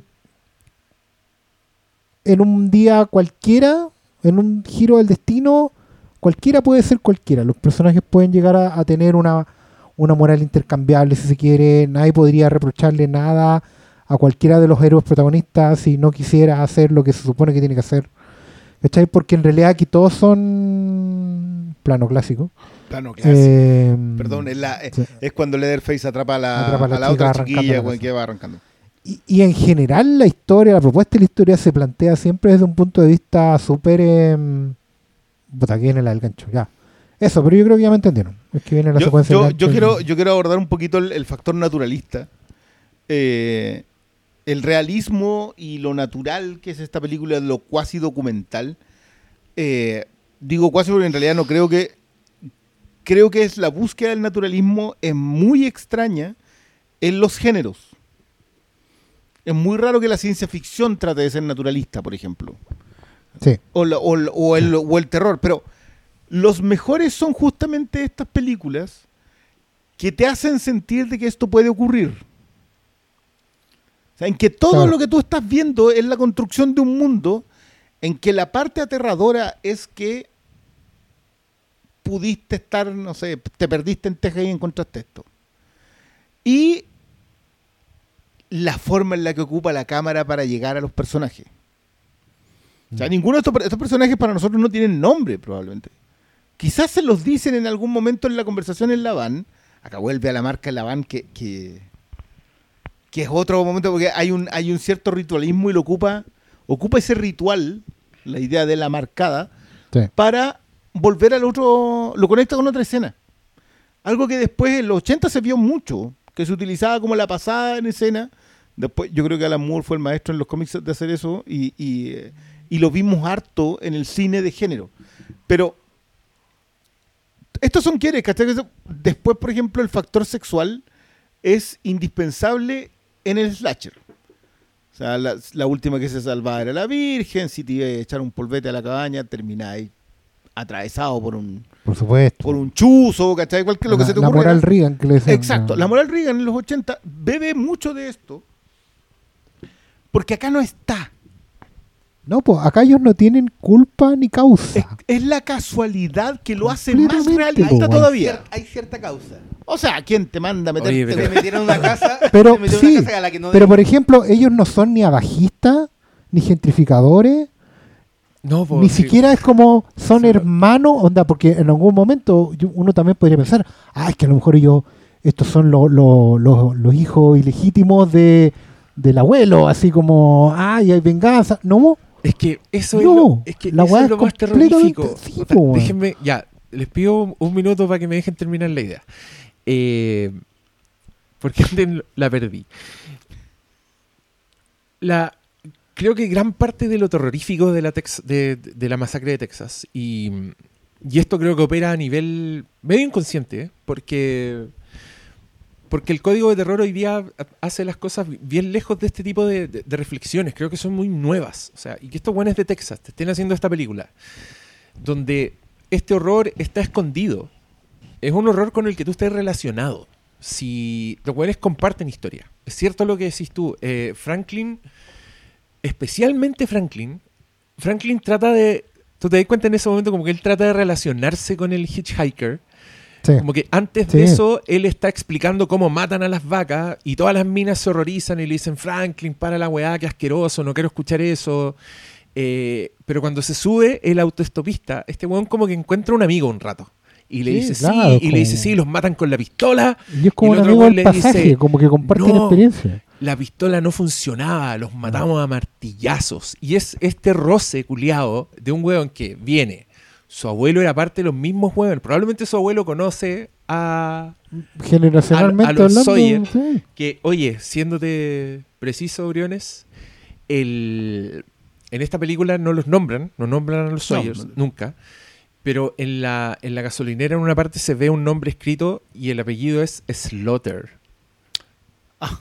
Pero después de que en la 2 le Pero- pusieron pero es- Sawyer más explícitamente, es que no es lo más cerca de un nombre escrito. Puede que sea Mire, si- que los Sawyer se hayan puesto un hueveo Slaughter en el negocio. Claro. Espérate, por favor.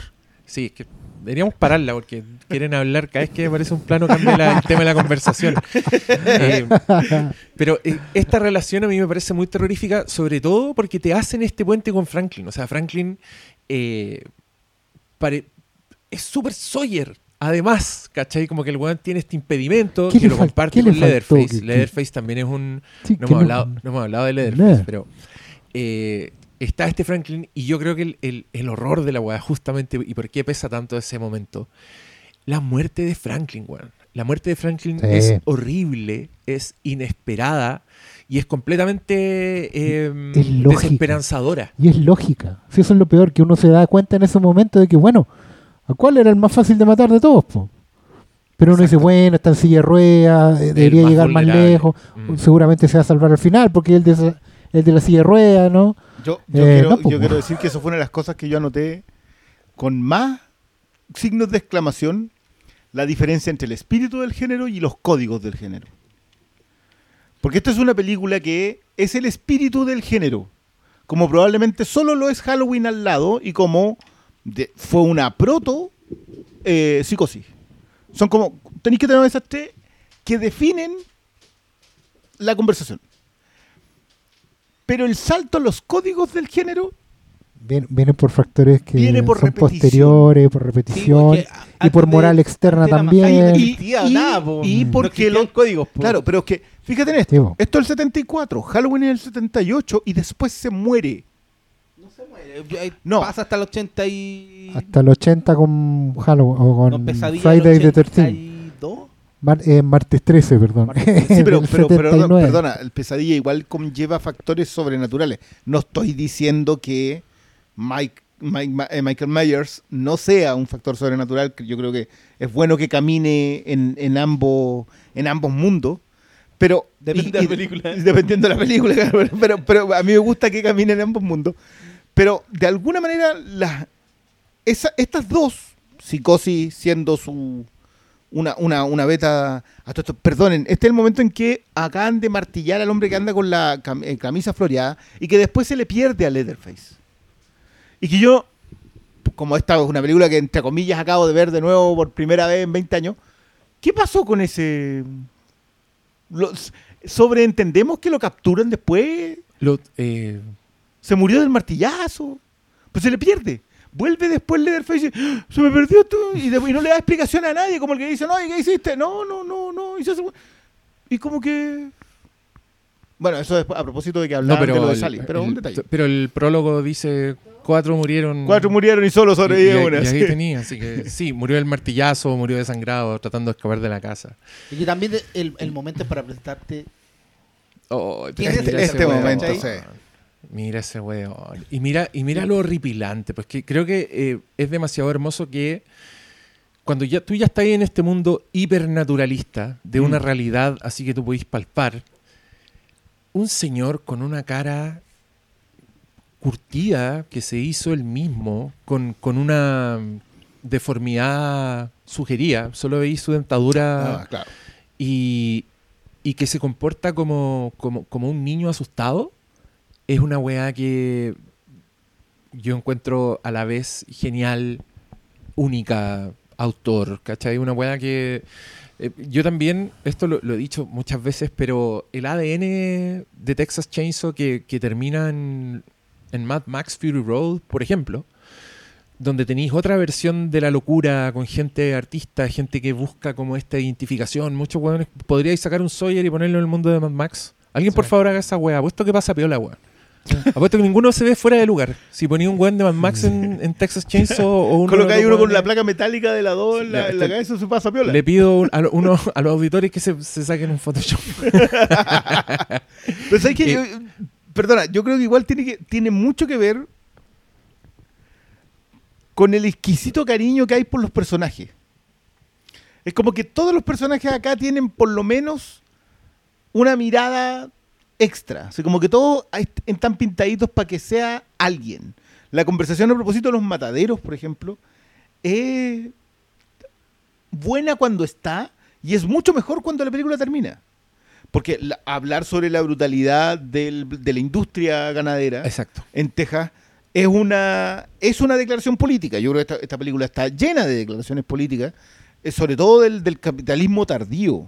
Los 70 en general tienen mucho esa conversación, pero la tienen en las urbes. Son muy pocas las películas que salen. Junior Bonner de Peckinpah por ahí, El jinete eléctrico de, Sidney Pollack. Son, son en general, ninguna sale a pasear. ¿Por qué? Porque las urbes lo concentraban. Entonces, Lumet podía contarte dos o tres en los 70, eh, y Scorsese también lo hace, pero son todas en el callejón mojado. Pero muy pocas en la planicie. Junior Bonner es la historia de un Bronco Billy, de estos tipos que montan en los rodeos y que también tiene un paso bien similar viendo cómo se destruyó ese lugar en donde él podía vivir antes. Lo que hacen estos otros chiquillos, que aparte que este- esta es otra de las, cosas muy brillantes, de alguna manera los hippies que recogían gente en el camino porque iban a, a San Francisco, son estos cinco, Perla. Y se encuentran con las consecuencias de no haber tomado las riendas de su nación en los 60. Mira, Una película ambientada en 1974 y estos son una manga de hippies que se encuentran con las consecuencias de, de haber andado con Florcita predicando la paz, fumados hasta, hasta que los ojos ya no daban más de rojo y practicando el amor libre y mientras tanto los 70 los pudieron, recuerden que los 70 también es un bajón económico importantísimo en Estados Oye, Unidos. pero mientras, mientras tú estás, mientras estos buenos están en esta, también está gente muriendo en Vietnam. Exacto. Y Y lo de Vietnam también tiene como repercusión acá. Yo, bueno, lo de Franklin se supone que Franklin es lisiado, nunca te dicen por qué. Pero los lisiados en los 70 en Estados Unidos estaban muy identificados con los veteranos. O sea, era la silla de ruedas y una camisita y tú sabías quién era. Entonces, creo que hay un. Hay, ya hay ese mucho- weón, ya ese weón le, le meten la sierra en la guata. Y po, ese- y claro. Y lo dejan yo, ahí. yo encuentro que. Es que por eso te, te aquí estamos. A todo esto, por favor, un, un aprecio. Por, yo sé que Texas Chainsaw Massacre es una de las películas que, que termina por acuñar el concepto de la Final Girl. eh, que no termina, en realidad son como dos. ¿Termina o? No, es, es- es- es- es- es la proto, es la primera. la proto, Claro, la- sí, yo- pero es yo- Lori la que. La que Proba- no- Probablemente, como bien dijiste, parafraseándote, le faltan los códigos, pero tiene el espíritu Claro, de la hay, hay una esencia seminal que es súper Claro. difícil de. Porque, claro, uno empieza a identificar un montón de cuestiones que, se- como dice Malo, se los chorearon Se después. le chorearon todos. y es que ese es el punto. Habláis de códices. Yo creo que son más fundacionales. Claro. No son seminales, son fundacionales. Y esa es la gracia de. Es que sobre esto, masacre. sobre esto se escribió la, la constitución. ¿cachai? Es que, ¿sabéis qué? Eso, ese es otro término. Sí. El término del folclore, el folclore es la misma historia repetida tantas veces que tiene distintos matices en distintos lugares. La Llorona es un cuento folclórico latinoamericano. Claro. ¿Por qué? Porque se ha contado tantas veces en tantos lugares, en toda Latinoamérica, que todos tenemos el cuento folclórico de La Llorona. Claro. Eh, excepto estos otros que tienen la rubia de Kennedy, pero en realidad de esas cuestiones no hablamos. No, ya, ya Pero, ese es el folclore. Yo creo que en un nivel, lo que logró hacer el slasher en esta pasada fue justamente abordar el folclore moderno. Porque estos son cuentos relatados. Eh, no, tú, no cacháis nada, unos cabros que. Mansa escena, estamos viendo cuando Franklin se nos despide. Cuando se nos despide. Eh. Ta- el, el, Transformaron en anticucho. el cartel del principio es un cuento de carpa, de campamento. Sí. No, es que una vez andaban en una van, que a todo esto en la segunda dicen que es una Volkswagen y es una Ford. Siempre me. Te juro que, te juro que fue que quedé así como. Bueno, los ¿Por qué hacen eso? Pero iban en una van, recogieron unos locos y después terminaron todo con unos caníbales. Un cuento de fogata, un cuento para asustar gente, pero la repetición del cuento del turista extraviado que termina ejecutado por individuos con en motosierra Con la, y con caras la- de con cuero. la eh. moral de no te metas en la casa ajena. Exacto. Que es la misma moral que había en el cuento de que cuando yo vi estaba en la básica. La casa que colindaba con el patio trasero del colegio era no jueguen la pelota para allá, no tiren la pelota para allá, porque el señor devuelve escopetazo. Entonces estaba el mito de si alguien tiraba la pelota para allá, tenía que ir a buscarla él. Y la weá era alguien escuchaba algo y iban a salir todos los buenos corriendo y, ese weón tenía la mansa historia para contar. ¿Cachai? A todo esto, paréntesis, estamos viendo justamente la escena del bosque y bueno, el mérito técnico para iluminar esa weá y filmarla sabiendo la cámara que tenían. Y el motivo por el que Sally Hardesty viste de blanco. Exacto. Y, y, y jugando con la linterna hace un rato y con los focos de la van hace un rato y nunca Claro. se pierde el enfoque, no hay necesidad No, de retoque. Acá hay eh, producción y talento. weón. Escasa producción en el sentido económico, pero no escasa producción en el sentido técnico. Yo. eh, y, y el no, montaje para y- dar y una la sensación que- de claustrofobia. Y una weá que hace que gane en realidad. Si esta pobre Sally no está actuando, weón. Ese we- u- la está persiguiendo ese weón con una sierra en la noche, ¿cachai? La weona tiene que empujar de verdad a ese weón. Y tú lo ves, veís como que este- esta es una película, insisto, es una experiencia que es súper súper visceral en ese sentido Sí. porque es, es inmediata. Tú está- estáis sintiendo todo y la weá es como de una intensidad. Nunca sentí que los gritos estuvieran en doblaje. tú. No, no. ¿Cachai? Y, y- Eh. y lo, y lo que es interesante que ustedes saquen la, la Final Girl, porque a mí una de las weas que encuentro fascinante de- del terror, de este terror, eh, de la historia del terror finalmente, del, del terror mainstream, del terror, del cine de terror. Podéis hacer una línea como bien clara en cómo fueron pasando las weas y cómo se fueron incluyendo los elementos. Porque, bueno, sabido es que Halloween es la película que llevó el terror a tu casa. mm. O sea, tú estás ahí en tu casa saliendo del baño y miráis por la ventana y te está mirando un weón con una máscara que te quiere matar. Como que ese terror era nuevo en ese momento. Y llega también como.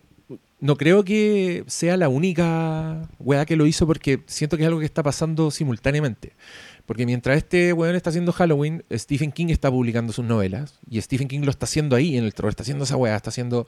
El horror viene de tu compañera de colegio que tiene telequinesis y una mamá evangélica. ¿Cachai?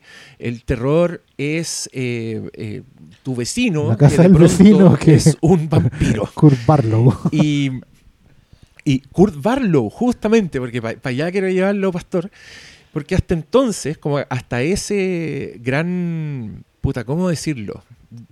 Hogarización del terror, domesticación del terror. El terror se volvió doméstico y estaba en tu casa. Que también es una gran weá de Spielberg. Si Poltergeist es esa weá, es tu tele, weón. Tu tele va a traer los espíritus y, y de, y de en tu casa están los fantasmas debajo Sí, de- de, la tierra. Que es eh, un gran salto en el terror, pero que tú podés rastrear para atrás y que es hermoso porque Sí. si nos vamos más para atrás, nos vamos a la época de los castillos, donde el terror era que tú tenías que ir al castillo. Ahí estaba Frankenstein, ahí estaba el monstruo. Siempre eran exóticas, si no era Egipto, Claro, que ir a buscar a la el momia. castillo de. Drácula que coronaba Y- todo Transilvania y todos sabían que estaba ahí, nadie iba para allá. Y, y el, y Jonathan Harker llega al castillo del vampiro. Y el otro día estábamos viendo la- Las novias de Drácula, una película de Hammer del 68. Sí, Que era justamente esa weá, pues como una, una señorita, buena presencia, se apersona en un castillo donde hay una weá muy rara, hay una familia así enclaustrada con un secreto donde tú cacháis que uno de ellos es vampiro, pero no sabéis quién, sabéis que la weá no está en peligro. Que no es otra cosa que el modelo de la masacre de Texas. Nada más que en la masacre de Texas, Toby Hooper fue lo suficientemente inteligente para decirlo, esta misma weá en Transilvania, Sí. pero aquí. Y cachai que el puente es perfecto porque ya después Michael Myers ya es el weón. O sea, ni siquiera tenéis que ir Claro. como a un submundo dentro de tu mundo, ¿cachai? El weón llega a tu, a tu ventana. Y, y me parece fascinante también esa lectura de Texas Chainsaw como la relectura de este terror gótico, ¿cachai? De este terror... Es que es total porque justamente, mira, si hay uno que Texas Chainsaw Massacre, el loco de la motosierra, al final es el eslabón perdido. Es el eslabón perdido entre un adelantado, como fue Hitchcock, al reconocer someramente en una novelita que se compró de, bestseller, digamos, de, bolsillo, que efectivamente el terror estaba, la manera de, incomodar a toda la gente de los suburbios, de, de estas vidas tranquilas de posguerra, era, estaba y estar en, en ese lugar al que nos vamos. Que puede ser el patio trasero, bueno, que era el castillo del vampiro, como era la casa de Norman Bates, pero era, era algo que estaba ahí detrás tuyo, en este, en este mundo enorme, inexplorado que está a la vuelta de tu casa. Y obviamente alguien como Tom Hoover tiene que haber visto Psicosis, tiene que haber visto todo el potencial que había en esa historia, que a Hitchcock no le, inter- no le interesaba explotar, le interesaba colocarlo ahí en la retina, y ahí empieza una conversación que está en pantalla, ¿sí? eso es lo hermoso. Loco la motosierra al final, ¿qué es? Es tomar cosas de psicosis y llevarlas a la tierra, ¿cachai? Llevarlas a la América profunda, como les gusta decir a los gringos. No es ¿Cachai? que Psicosis no, no estuviera ahí, digamos. No, O sea, es no, que- no es que no estuviera ahí, de hecho Pero hablaba de eso, hay- pero hay- lo veía con la distancia del personaje de, de, de, de La, Janet la-. Sí, la pero- veía ¿Cachai? siendo inglés, güey. Claro, si al final es eso, que- es un viaje que te terminó mal. Pero hay que ¿Cachai? considerar que igual todas estas películas, bueno, partiendo por psicosis, tienen mucha relación con el efecto mediático de los asesinos seriales, porque obviamente psicosis tomó lo Ah, de Ed Gein. Claro, claro. Eh, en los 60 estuvo el Zodiaco, eh, 70. aunque fue después, eh, estaba Sam en Nueva York.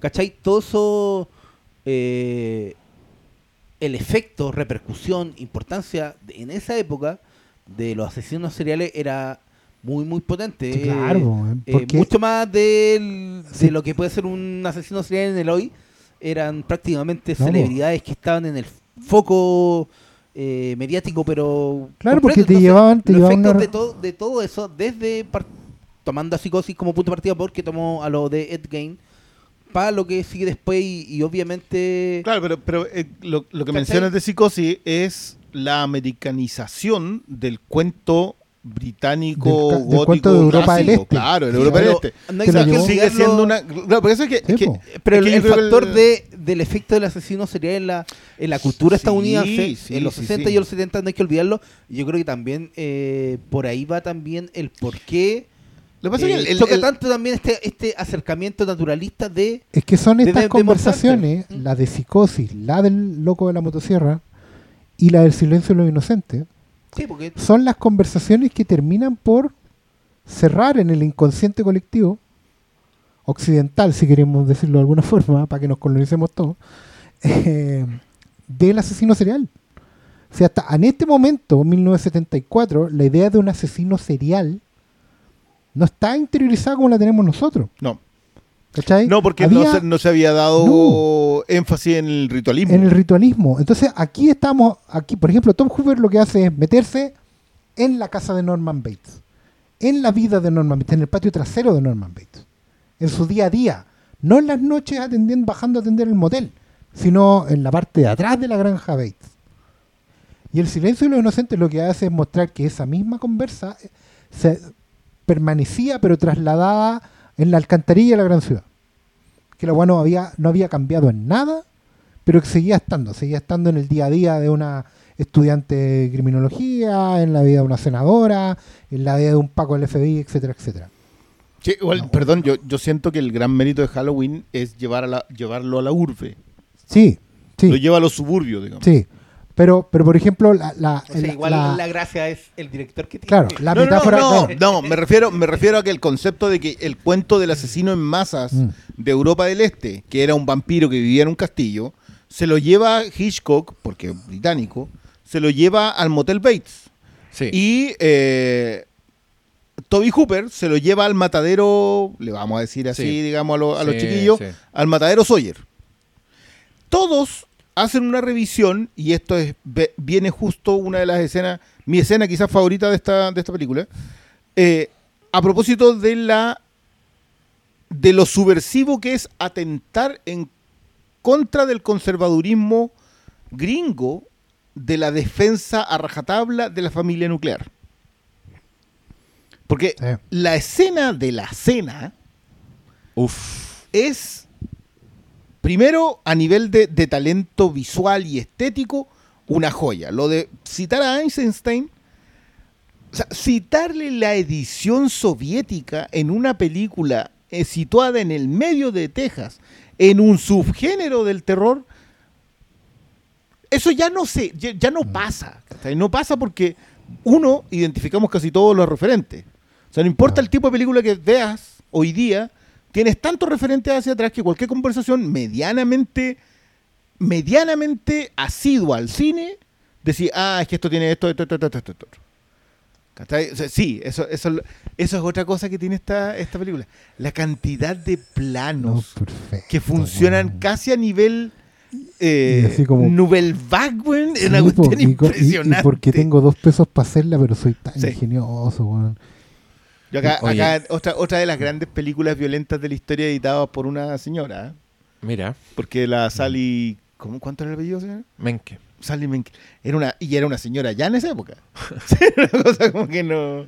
Oye, que aquí est- estamos presenciando el horror de... Oye, es que otra weá que es fascinante de, de la masacre de Texas y que yo también la- lamento un poco que todas las reinterpretaciones de la masacre de Texas se centran en, en Leatherface, lo destacan como, co- como la weá que sacan de esta película, pero la familia es, es importantísima. po. Y, mm, Salvo la 2. ¿Cómo que salvo la Es, 2? es que la 2 yo creo que lo La, potencia la, la más. dos habla de la Creo que familia. la 2 potencia Es mucho que la más 2 lo- hace explícito. Sí, po. No, Sí, po. y- O sea, ahí al por No, pero yo No, estoy, ya estoy, estoy hablando del, del- del grupo de personajes. O sea, pensar que Texas Chainsaw Massacre no, sol- no solo es el weón de la motosierra. También son los demás personajes. Por eso a mí me, gust- me gusta mucho la 2 y, que, que y- considero, y considero hasta- canon todo lo que pasa en la 2 porque es del mismo, es de Toby Hooper y es una extensión de, de este mundo. Es el weón con presupuesto y creo que es un animal completamente distinto. Entonces estoy muy ansioso de, de que No, y, hablemos de la y 2. hace el giro preciso. y, no, y que además, si, si lo ponía en el contexto de la época en que se hace, Es tan, esta es tanto más 74, subversivo la de la, otra weá es 84. Oh, o sea, ya, estoy en los muy Yuppie- contento. en los Yuppie encima, No, Reagan, yo eh, Quiero yo- yo al mundo, they get it. De- yo- Estos cabros get it.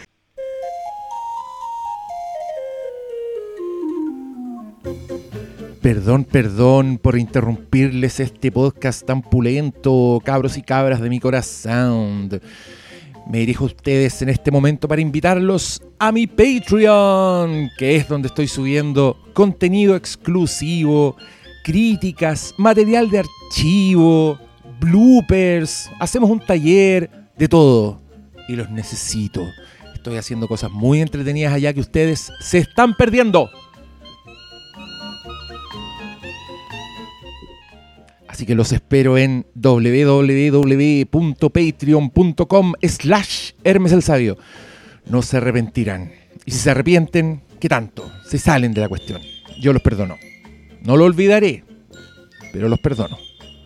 Gracias por tanto, querida Peoples. Y sigan escuchando este hermoso capítulo del Flimcast. Yo, yo quiero decir que yo vi tu interacción con Bern. Yo no había visto la 2. Y te juro que mientras la veía me acordaba mucho. Decía, de verdad, ¿por qué le tienen mal a la segunda? Eh, cuando es tan abiertamente. eh, aborda tan abiertamente lo que la, la primera provoca. A todo esto, llegamos a la escena en donde se vuelven a encontrar con un personaje que no sabíamos que volvía. Que es Que, El que hitchhiker. el hitchhiker, que está el- el el- autoestopista. y que empieza la dinámica familiar. Acá empieza, acá Aquí empezamos a ver la cualidad del el choque entre tres décadas. Vimos a los hippies sesenteros, vimos al late capitalism, eh, que, la comparación entre los mataderos de los setentas, y ahora vamos a ver un repaso, digo repaso porque es una cepillada por encima con la misma motosierra, a los 50. Y este, este es el tipo de cosas que yo, yo de verdad entiendo a una generación de críticos que vio esta película y dijo, loco, que hay una cantidad de enjundia, Enjundia. impresionante. Y por eso esta es una película que ha sobrevivido tanto el paso de los años sin ser un clásico de culto. Yo quiero enfatizar en esto, los clásicos de culto son aquellas películas que no tienen transversalidad. Esta es una película que tiene transversalidad en su apreciación. Sí. Va desde el, desde el crítico con pipa y sombrero de copa Sí. hasta uno. ¿Cachai? O sea, el, el- el- el rango es completo. Yo creo que ese rango es distinto. Hasta el comentario. es más amplio, sí. Hay, hay, en- hay para los dos lados más. No, ¿sabes pero, sí, pues esta weá le gusta a quien a Héctor Soto, le gusta esta weá. Probablemente, sí. Sí, probablemente, muy probablemente. Sí, Pero el punto de lo, de lo que estaba hablando el Diego a mí, eh, volviendo al comienzo, el- este tema de la suciedad de la película, yo de re- revisándola de nuevo, eh, los personajes, los otros que los que no son Letterface, de repente son aún más aterradores, porque el Eso. pobre, es- el, el pobre Gracias. Letterface eh, Leatherface es un niño. es un niño. Es un niño que lo agarran y a cuando palo. ataca es porque los, los locos se metieron a su casa. Loco, Leatherface no sabe hablar. Leatherface hace ruidos de chancho para comunicarse, para expresar su ternura. Y, y las capas que tienen estos otros dos buenos también yo la encuentro muy genial porque el otro buen es un loco, pero cuando lo veía es un loco, es un loco inquietante, es un buen que saca una navaja, que trabaja en un matadero, ¿cachai? Pero es un buen que tiene cierta, ciertas habilidades, o sea, es capaz de tener ciertas interacciones mínimas con, con otras personas, a diferencia de Leatherface, que Leatherface si te ve en tu casa te pega un martillazo, pero después se pone a llorar porque tiene miedo, porque no sabe si la cagó, porque no, no- no sabe qué puede pasar con esto que el weón acaba de hacer.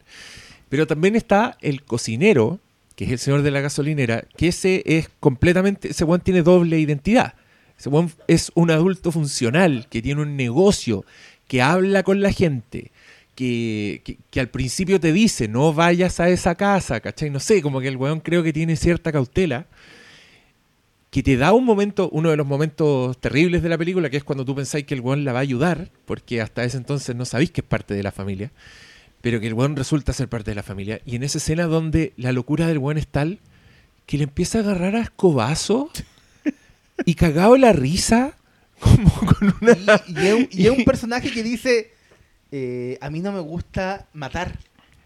Y Sí, el po. weón es- el- el y el cocinero. el cocinero, es como... No, y es- es esquizofrénico. Poca elegancia. Sí, sí. Mira estos planos, loco. No, yo, yo- aquí- yo, acá, acá es donde creo que Toby Hooper empieza a ocupar la cámara de una manera. No, a, aquí, a propósito de la escuela de cine, no, aquí, acá ahí. aquí Buñuel, weón, su- dice, eh, puta, eh, estamos en este un rango. 7, un 7, aprobado. Y, No, y pero- es impresionante lo poco que se aprecia en esto, probablemente El porque es la primera. Lo- abuelo. Oye, te- te- quiero decir que yo esta escena no la recordaba, la escena del abuelo, En serio, Y oye, es no. la, es la que yo más me acordaba. y, Es que si- el- y siento que es brutalmente aterradora. Es uno de esos momentos en que te podía estar Eh, así no, como... esa weá es enferma. ahí No, y sí, de repente, Bueno, ¿qué te pasó? tengo, 40 y- tengo 45 años, he visto salvajada y esta weá me sigue haciendo moverme en el asiento, weón. Esta weá no, no ha No, y es considerando, nada. más allá de que ya el, Esta el escena- maquillaje no sea el mejor. No, da lo mismo, da lo esta mismo. escena que crean gente como Rob Zombie. Claro. Totalmente, ves esta weá te convertí en Rob Zombie. Rob Zombie hizo película. te al metalero, te metalero satánico, así, no, mal. Metalero satánico. ¿Qué estáis diciendo, Garza? mira, mira, mira, po. Que está ahí co- Weón, coloca- la lámpara, la hoy estamos viendo lo de la lámpara. Oye, este más encima, esqueleto oye, una, una cosa, para tu cumpleaños, Diego, la estamos viendo sin audio, digámosle a la gente. Sí, pues, Que, acá- que acá lo hemos hablado en varias veces, en varios tonos, es una súper buena forma de ver una película, porque empezáis a ver un montón de otras cosas que no se ven con audio.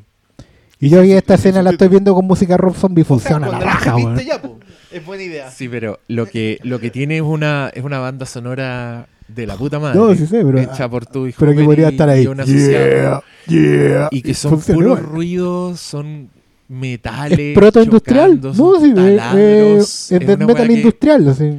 Afecta mucho tus sentidos. Eh, De hecho, podríamos decirle Slaughter Metal. Sí, no, a- hablando de lo que, o sea, abordando lo que hablaba Oscar, yo igual le tengo buena a Rob Zombie y me gustan la casa de los mil. Eh, No, sí, yo, te dije que ese weón puede ser mi amigo. Me gusta mucho, mucho más. Oye, pero mira, Es la luz. Y mira, Sí. y mira por favor el detalle del abuelo que cuando está chupando el dedo hace como guagua, levanta el- la Claro, mano así, mira, oh, Como buen viejo que es. digo. Bueno, y ahí Ese- vimos. No, pero es que aquí- hasta, weón- hasta este momento uno cree que es un cadáver. Si eso es lo mejor Sí, de todo. Claro, pues bueno. Y tampoco aquí no sabía lo es un vampiro. antes. completamente No, momificado. Pero si decían que tenía como. Como 100 Háblale En las al dos. micrófono, años, tenía como 100 años. En las dos dicen que tiene 137 años. Está bastante bien. para O sea que aquí estaba más joven, weón. Oye, entre paréntesis, El- a propósito de hardcore, de rodaje hardcore en el método, ahí vimos la escena donde a la loca le cortan de verdad el dedo. Sí, pues le cortan Sí. el dedo porque no tenían. No, no funcionó el cuchillo de utilería, así que ya, Sí. un cortecito. Oye, pero es que a mí me encanta porque tiene todas esas weas artesanales. De hecho, en la escena en que en que la autostopista le corta el brazo a al Franklin. Cuando sale la sangre, como que ponen un, un chirrío, uno de esos taladros horribles. Pero ah, como hay alguien soplando la sangre, así por una manguerita, sale con burbujas. Lo cual es, es- es un, es una estupidez, es un error, ¿cachai? Pero creo que le da un realismo a la weá impresionante. Yo me acuerdo que cuando vi por primera vez esa. Yo sentí ese tajo, weón. Es de esos tajos que te duelen y que está ahí así como. Aquí es donde empieza el, El banquete. la, la pasión de, de Sally. Es así. Es- No, acá. acá- La última cena. Y, y, y hablemos del travestismo de, de Leatherface.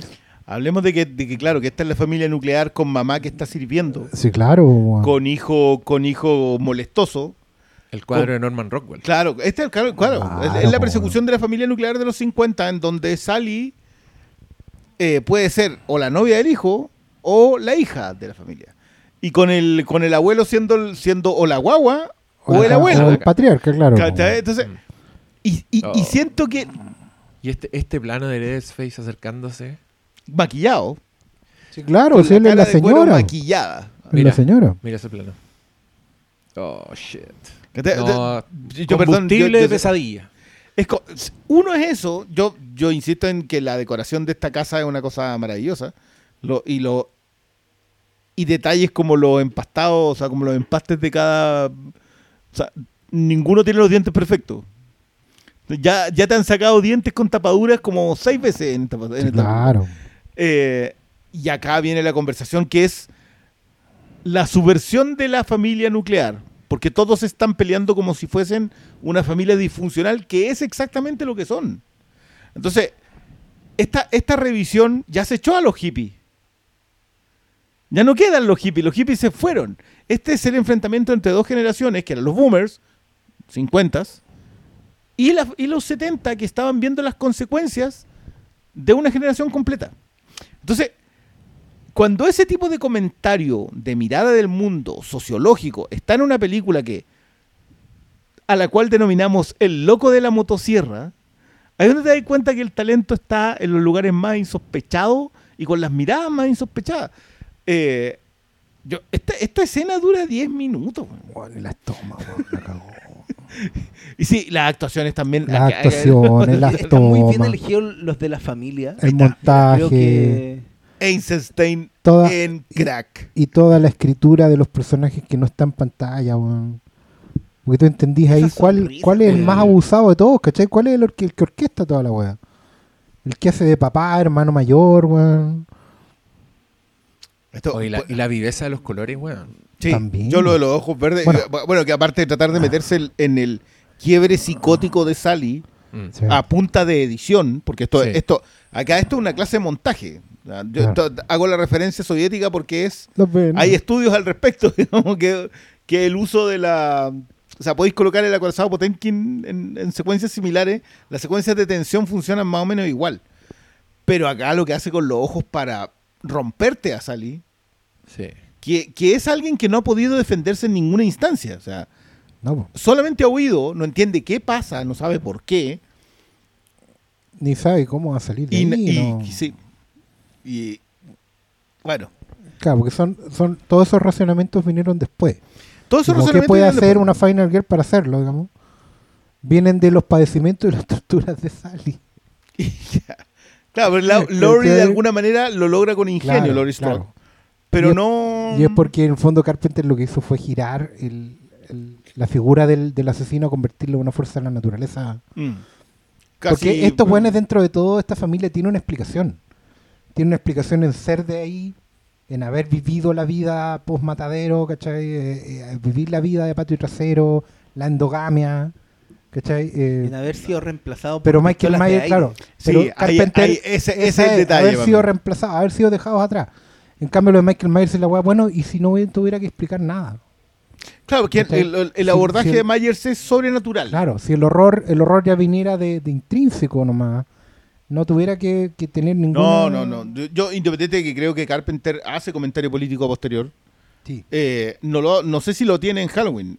Esta es un comentario político hecho una, hecho una película de género, ¿cachai? Claro. tan seminal en el género que es como que en ese tiempo no sé si, si era encasillable. Mm. Eh, No, esta weá no, pues esta weá la dieron...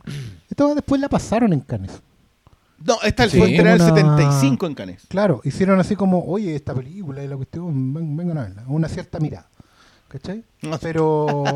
Droga. Me encanta ese concepto. Me caga mi yo Pero, pero esa claro, categoría. esta, esta nueva que salta entre qué, entre qué películas se estrenaron ese año, weón? Como que, bueno, vamos a pasar de la última de Paul Newman, Robert Redford, a esto. Y como- Igual los 70 le fue bien al cine norteamericano sí, en Cannes. sí, claro, pero, pero es como... En los 70 le fue bien en el cine. Tú no, tú no podías decir que como... A todos. Esta no la podéis llamar película Loco, de viernes por la noche. Esta weá es. Esta no la podéis llamar película de, de autocine. ¿Cachai? No, no tenía lugar. Es como súper raro todo. un año después del Exorcista. Me estáis weyando. Que, Wow. que coincide en el, en Insuperables. el naturalismo. Absolutamente. O sea, Sí. no- que, que, que es un concepto que yo creo que para bien y para mal, no sé si se... No, creo que para mal no se ha, no se ha ocupado tanto en, en este cine. Yo me acordaba mucho de The Witch en el sentido de que del cuento folclórico.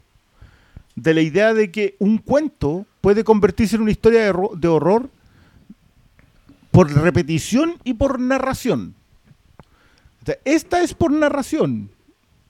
The Witch es por te- repetición. Tú, tú me das The Witch, yo te redoblo Midsommar. Ah, por el día. Con, no, weón, con Midsommar tenéis un paralelo así con esta weá, pero lado a lado.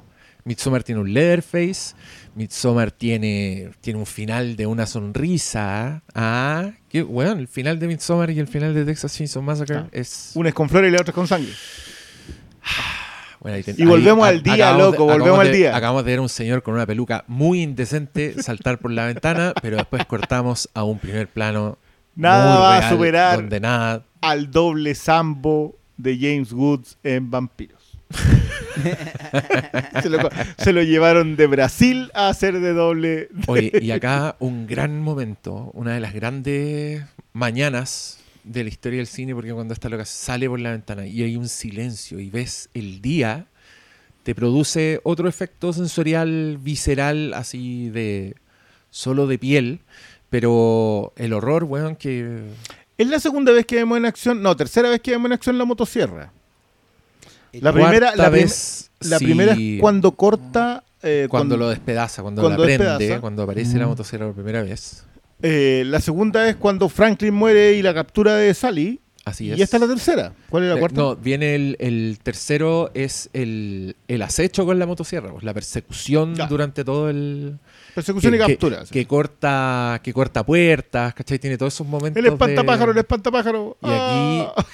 el camión hace cagar a la autostopista. Y esto es pura chance. Eso también es una weá que es bien Co- desesperante de la experiencia y que la aleja a ella del- de, lo que vendría siendo la Final Girl. Esta weá se salva de rajazo. No, Sí. no, no está Sí, el po. momento de, Sí. de- de- no está iluminada, no de se dar vuelta, claro, de, de- de Claro. dar el gran salto, de superar de alguna forma a su, a su a sus antagonistas. Pues esta, no, No. Solo se arranca Mm.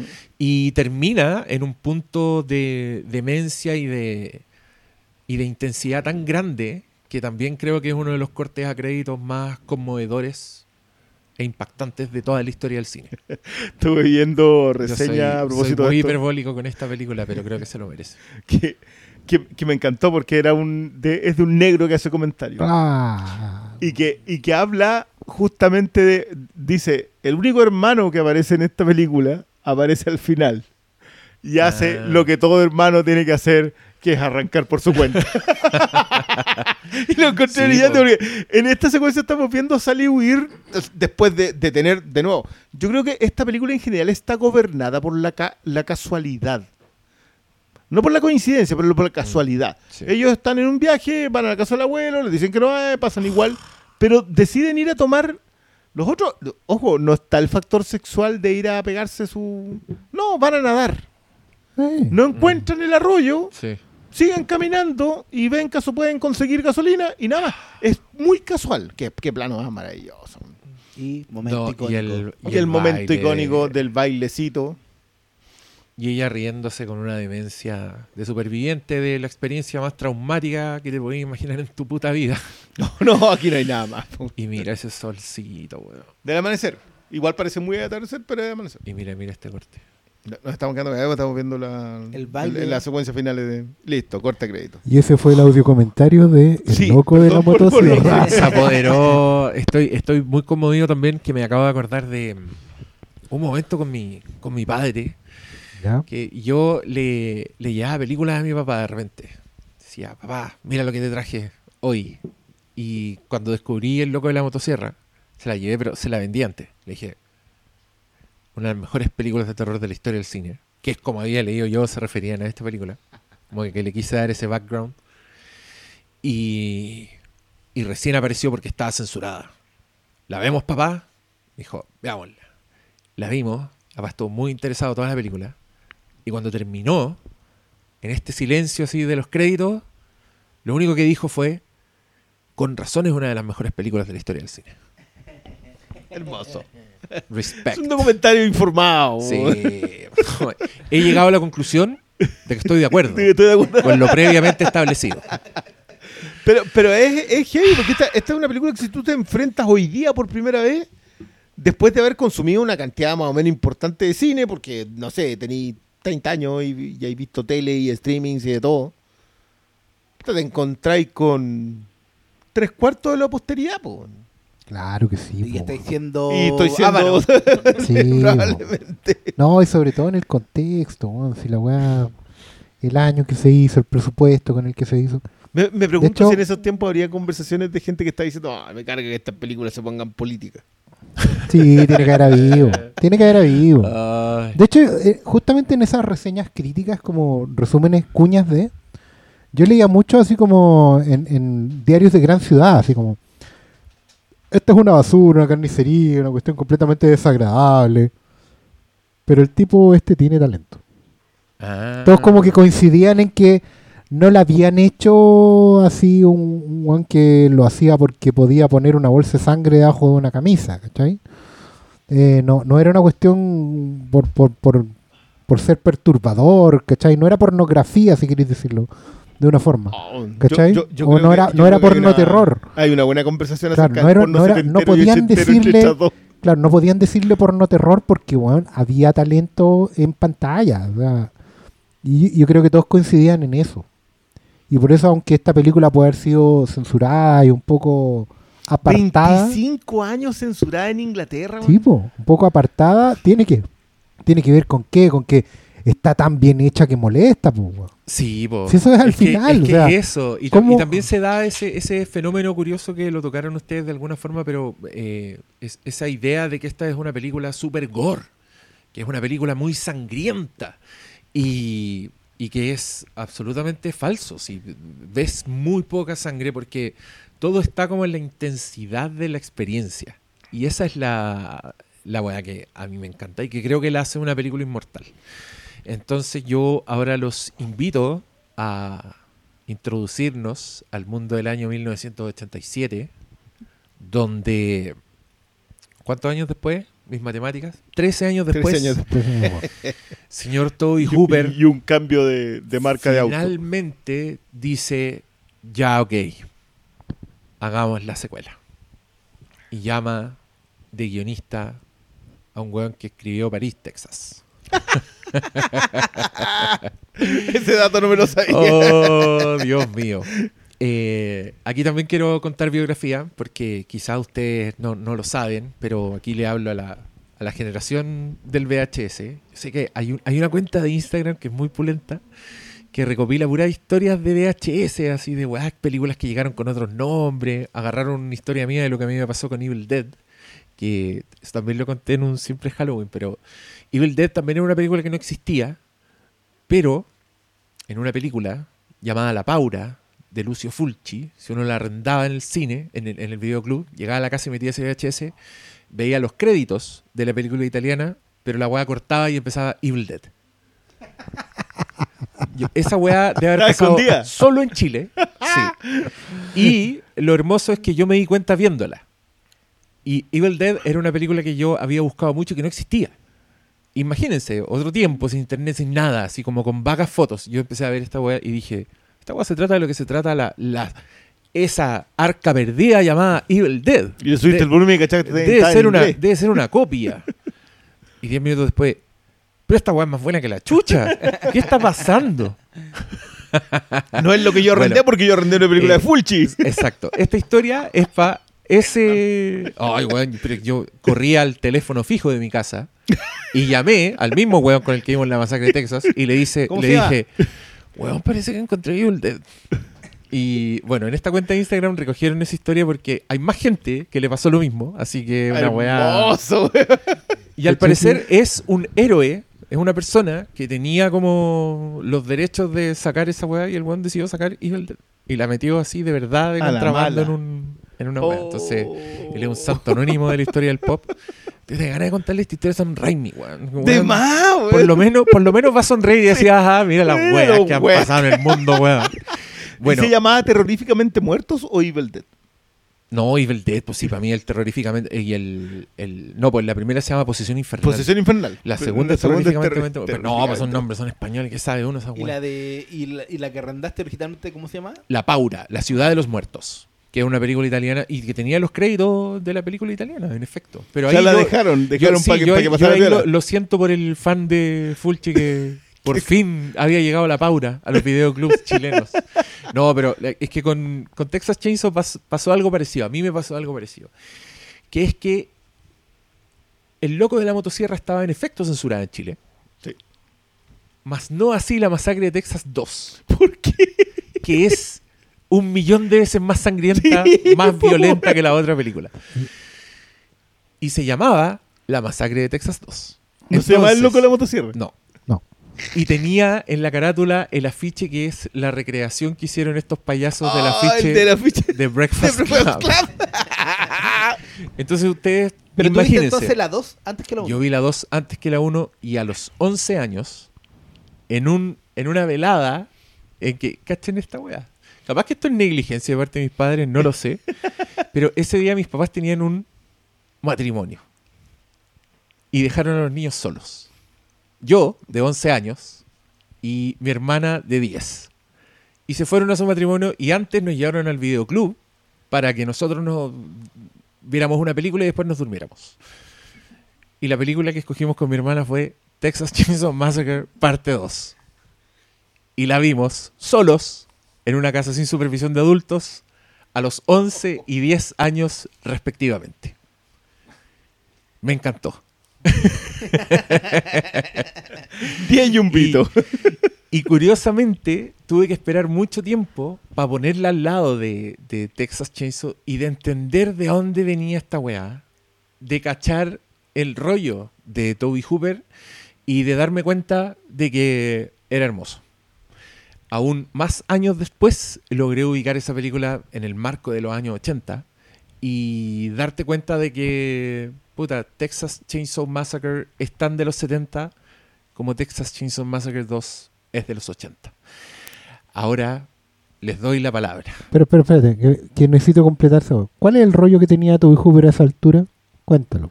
Mira, Toby Porque Hooper, yo, yo te venía, puedo decir canon, pero cuenta. Toby Hooper venía de puros guatazos. Su, no volvió a levantarse después de Poltergeist y siempre tuvo ofertas de hacer Texas Chainsaw Massacre 2 porque era la película eh, como la weá que, se que podía vender, que podía hacer mucha weá. Hasta que se mezcló el hambre con las ganas de comer. Quiero, acotar que este es mi dicho favorito que ha Es- surgido en es este, en este podcast. Es, bueno, es, es muy útil, es muy útil. Eh, cuando Canon Films, esta productora israelí, Pastor Salas, Sí, totalmente. Homenaje en Golan O sea, y Golan Globus. Es gringa, pero lo inversionista. No, no, homenaje en Golan. Homenaje en Golan, Golan Tenía la Globus. Estos- estos señores que vendían las películas con los carteles. Ay, qué... Antes de tener nada, hacían un póster, iban a vender la weá. Y después decían, ya, llamen a, a Jean-Claude Van Damme. Le tiraron mucha plata a Toby Hooper para que hiciera lo que quisiera. Eh, se dio el lujo de, de- de conseguirse a Dennis Hopper para la película. Un señor así muy reputado. No hay parentesco El mismo año de... ¿Es el mismo año de...? de Blue Velvet. pelo. No, esa es anterior. No, no, anterior. 87, 86 de haber sido Blue Pero el, Velvet. Pero muy 80 poco. el 87 no es Wild at Heart. Bueno, en fin, hay, hay conexión con Sí, Lynch. sí.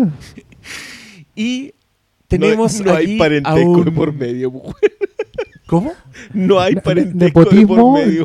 Dennis Hooper. eh, Co- No, Convengamos además que uno Dennis es Hooper Hooper- es un cineasta que debe tener una... O sea, Dennis Hooper es un cineasta que debe tener Sí. entre los 50 mejores películas de la historia está una de él. Mira. Y, Sí, y acá, probablemente. y acá con dos motosierras. Sí, no, pero uno, Tres motosierras. uno- Un rifle duelo. sierra y dos motosierras. No, aquí está. Y aquí el señor Toby Hooper como con más plata, como con más autonomía. Pero creo que con el mismo. Desparpajo. put- Puta, con, con el mismo ojo. acá- acá hay con una el- década con de el- diferencia se Con el, con mismo ojo. Con el mismo. Como con, con lo mismo. El ojo aguja. ¿Por qué Volkswagen? Te juro. No, no- no puedo superarlo. Pero ¿no encontráis hermoso eh, las diferencias entre el primer scroll y este? Por supuesto. Yo, yo creo que hay, un- hay un diálogo muy hermoso entre, entre estas dos películas, entre la, la original y esta. Eh, creo que aquí se desata estéticamente Toby Hooper. El, el presupuesto le, lo le da el permiso de construir sets mucho más grandes, de hacer una, una- una historia como más ambiciosa Sí. comparado con la otra. Se lleva al mismísimo Tom Savini, que Sí, viene señor. saliendo de Mm. las películas de Romero, donde hace probablemente los efectos gore It más espectaculares de to todos los tiempos, incomparables. Sí. Y eh, Toby Hooper con este otro señor que es un dramaturgo, que también es un señor bastante enjundioso, deciden explorar, seguir eh, dándole weá a, a la familia Sawyer, dándole un background, mostrando más interacciones, teniendo todos los excesos de las películas ochenteras, donde ya el, el terror ya había pasado por el, por el slasher, ¿cachai? Ahora sí, ya existían las Final Girls, ya existían los weones con ganas de culear, ¿cachai? Como que ya existe No, toda- claro, todas estas ya. weas que antes Pasamos eran- del psicosexual al, el- al sexual explícito. digamos. estamos en, en la era de, de Viernes 13, de Halloween, Claro. de, de Freddy Krueger. Ya, ya vamos en la 3 de Freddy Krueger cuando aparece esta película. Y ahí tenéis, ahí tenéis este, este Leatherface de película que es La Masacre de Texas 2. Yo quiero saber si ustedes la habían visto antes, si se acordaban de la era de Videoclub, qué les pareció verla ahora. Yo les pedí también específicamente que la vieran después de la 1 y los escucho. La- las famosas reglas que no hay reglas fueron hartas reglas en esta pasada. O sea, es que yo eh, no, no la vi hace mucho tiempo. Creo que de las secuelas, la 3 nunca la vi. Vi la 4, que es esa barbaridad con Matthew McConaughey y la Renée Zellweger, que una vez la dieron como en televisión y ahí la vi. La nueva generación. Eh, la nueva generación. Eh, la 3 es la que nunca he visto. Solo sé que sale Vigo Mortensen. Eh, esta la había visto, ¿cachai? Pero había pasado mucho, mucho tiempo. Y, al igual que la 1, nunca la había visto en lo que se llama el HD. Entonces, enfrentarse a una película con tanto tiempo, décadas de, de no haberla visto, eh, califica de repente como experiencia nueva porque entre el, recuerdo y, el tiempo que ha pasado, eh, hay el suficiente espacio para, para volver a apreciarla. Y me la gocé entera. me acordaba de, eh, de la secuencia de la, motosierra en la entrepierna, que creo que es una de las más conocidas de esta película. Pero creo que el nivel de demencia que alcanza esta película, sobre todo en, en la presentación y el desarrollo de la familia de Letterface, eh, es una gozada. Yo me divertí mucho, mucho, mucho con, estas, eh, con esta película, pero creo que es por, por cómo funciona como extensión, pero con desparpajo como... Sobre todo en, en, en cómo se nota que había más plata y las secuencias de, de muerte son demasiado, demasiado sangrientas, pero son de ese, de ese, momento gore que, que no es como... Eh, ¿Cómo definirlo? No es como de impacto porque me hacía como gozar lo que estaba viendo porque encontraba muy, muy creativo lo que estaban poniendo en pantalla. Eh, la cabeza partida por la mitad, un cuerpo eh, cercenado. Creo que es, es muy, hay mucha inventiva visual en esta película, lo que me parece que, que la eleva, considerando que es una película canon muy por sobre el promedio de las canon. Que aunque tuviera mucha plata, de repente se notaba la falta de oficio. Y aquí con Toby Hopper se, el loco está desatado. Entonces creo que eh, por un lado es muy muy diferente a la del original, pero creo que también es una extensión eh, súper válida para, para hacer algo distinto. Y creo que por ahí la, valoro mucho porque creo que eh, esta, se- esta secuela funciona como de repente muchas secuelas no se atreven a hacerlo. Que es como a proponer algo nuevo. Muchas tra- tratan de tocar las mismas teclas, tratan de irse a la segura, tratan de inclusive generar como diálogos con el original para que la gente que vio la primera no se espante demasiado. Aquí eso le importa nada. No le importa si la gente se espanta por hacer algo muy, muy distinto. Y creo que al final eso funciona muy, muy bien con esta secuela que, que es muy excesiva, es muy sangrienta, es muy divertida. Y creo que lo que más destaco es la familia Sawyer porque creo que la forma en que inclusive el, el personaje más piola de, de todos que el, el cocinero eh, igual está totalmente desatado en esta secuela. Y creo que, que eso es lo que él lo hace que destaque en, el mar de secuelas que tiene esta franquicia. Que esta sea tan única por eso. Porque, número uno, está hecha por el mismo director del original, pero dos, no, no se está repitiendo a sí mismo ni tampoco está replicando, de, intentando replicar ser, oh, vamos a hacer una nueva masacre de Texas que sea lo mismo, pero no es igual. Y creo que no, aquí hacen algo completamente distinto y, y le va en beneficio a la película. Y, y lo otro es que en esta experiencia de volver a la franquicia, agradezco mucho que todas las películas sean muy, muy cortas, porque realmente estoy chato de las películas de tres horas. Estoy chato de las películas de más de dos horas, que duran dos horas 45. No, es un agrado volver a ver películas muy, muy cortas, que ahora yo creo que, del, por ejemplo, de los estrenos del año pasado, la más corta con Cueva era el- la secuela de Space Jam, que duraba como 90. Todo el resto, películas de 2, 3 No, dura- horas. Duraba como 100. ¿Ah? Duraba como 100. Con los créditos que tenían A- a como mí se me hizo mil, mil secuencias, pero la historia 90 minutos. Entonces, toparse con películas cortitas, directa al grano, eh, es un agrado. Es un agrado en estos tiempos de películas de 5 horas. Eh, igual, igual convengamos que los 80 fueron particularmente generosos en eso. O sea, una película entre 90 minutos y, Sí, y pero es que 120 sabes que minutos era... hasta las películas de streaming ahora se están pasando dos horas.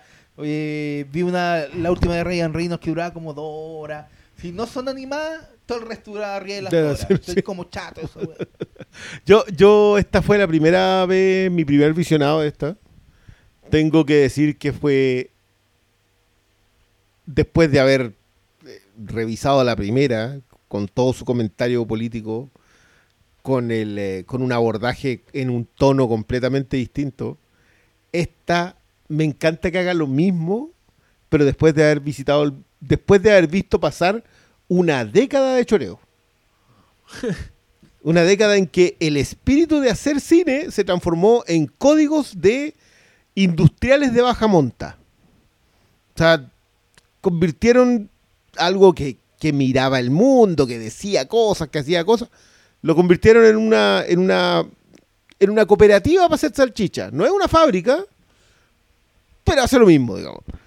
Y, y acá creo que Hooper lo que hace es tomar eso, llevarlo al extremo con sus propios personajes. pero sin soltar su motosierra.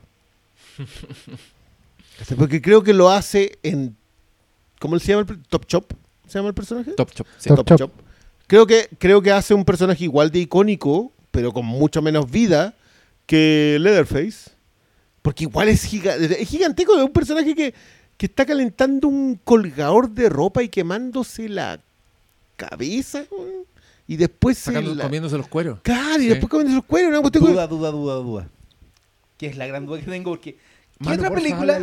¿Qué, qué otra película tiene a un personaje sacándose los bordes de la cabeza y comiéndoselos? Nada. No, es que- No, es que hay, hay- mí- hay una y no, no me puedo acordar, está desde que vi esta, hay una que hace lo mismo. No creo que ser posterior a esta. Pero hay, hay, hay una película en donde puntualmente tiene como una herida en la cabeza y se va sacando lo- los- los pedacitos. Que No, no, no se acuerda. En una actitud No casi como de mono comiéndose los piojos. Sí, sí, sí, sí. No, no, no he podido recordar. Pero Es bueno, duda que tengo. Esto, yo. a ver, yo creo que en general las películas de, de terror con código, que son estas cosas, donde, donde- donde ya el proceso abordó y definió el género, las películas de terror tienen que tener una, buena entrada.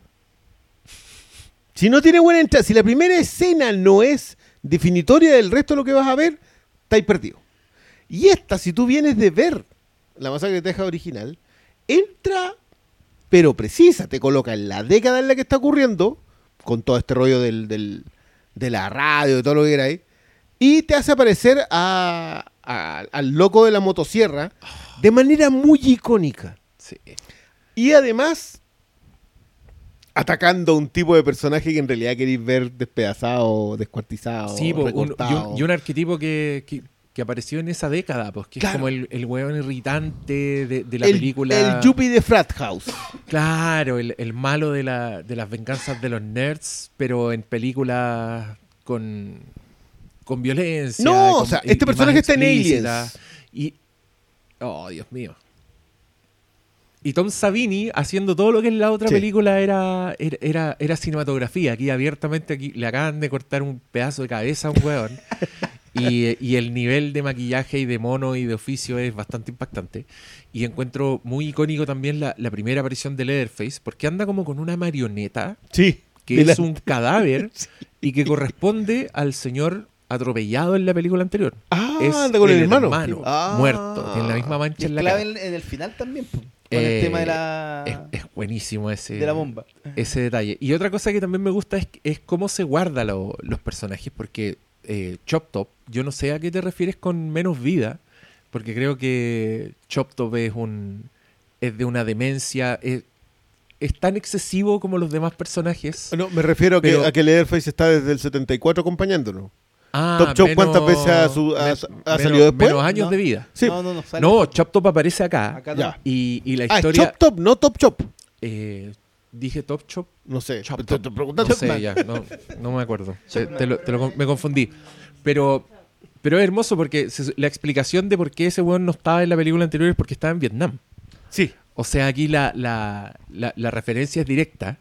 Tenemos un weón que vuelve con, un, con un- una placa de metal en la cabeza y que es, es el arquetipo del hitchhiker. Pues. Es ese mismo Sí, tipo de sí, locura. sí, sí. El- la intervención de él en, en el estudio de radio, cuando, cuando llega a recuperar la grabación, es de una inquietud muy progresiva. Es eh, un nivel de, de extrañeza entre un weón que pareciera que está en comedia, pero que no deja de ser horripilante y, y de, y de estar muy, muy en la locura de Texas Chainsaw Massacre, de personaje de Texas Chainsaw Massacre, que mm, detrás de cámara les puedo contar que se ganó el papel porque él hizo un, un corto de parodia que se llamaba The Texas Chainsaw Manicure, donde ese actor hacía de Hitchhiker.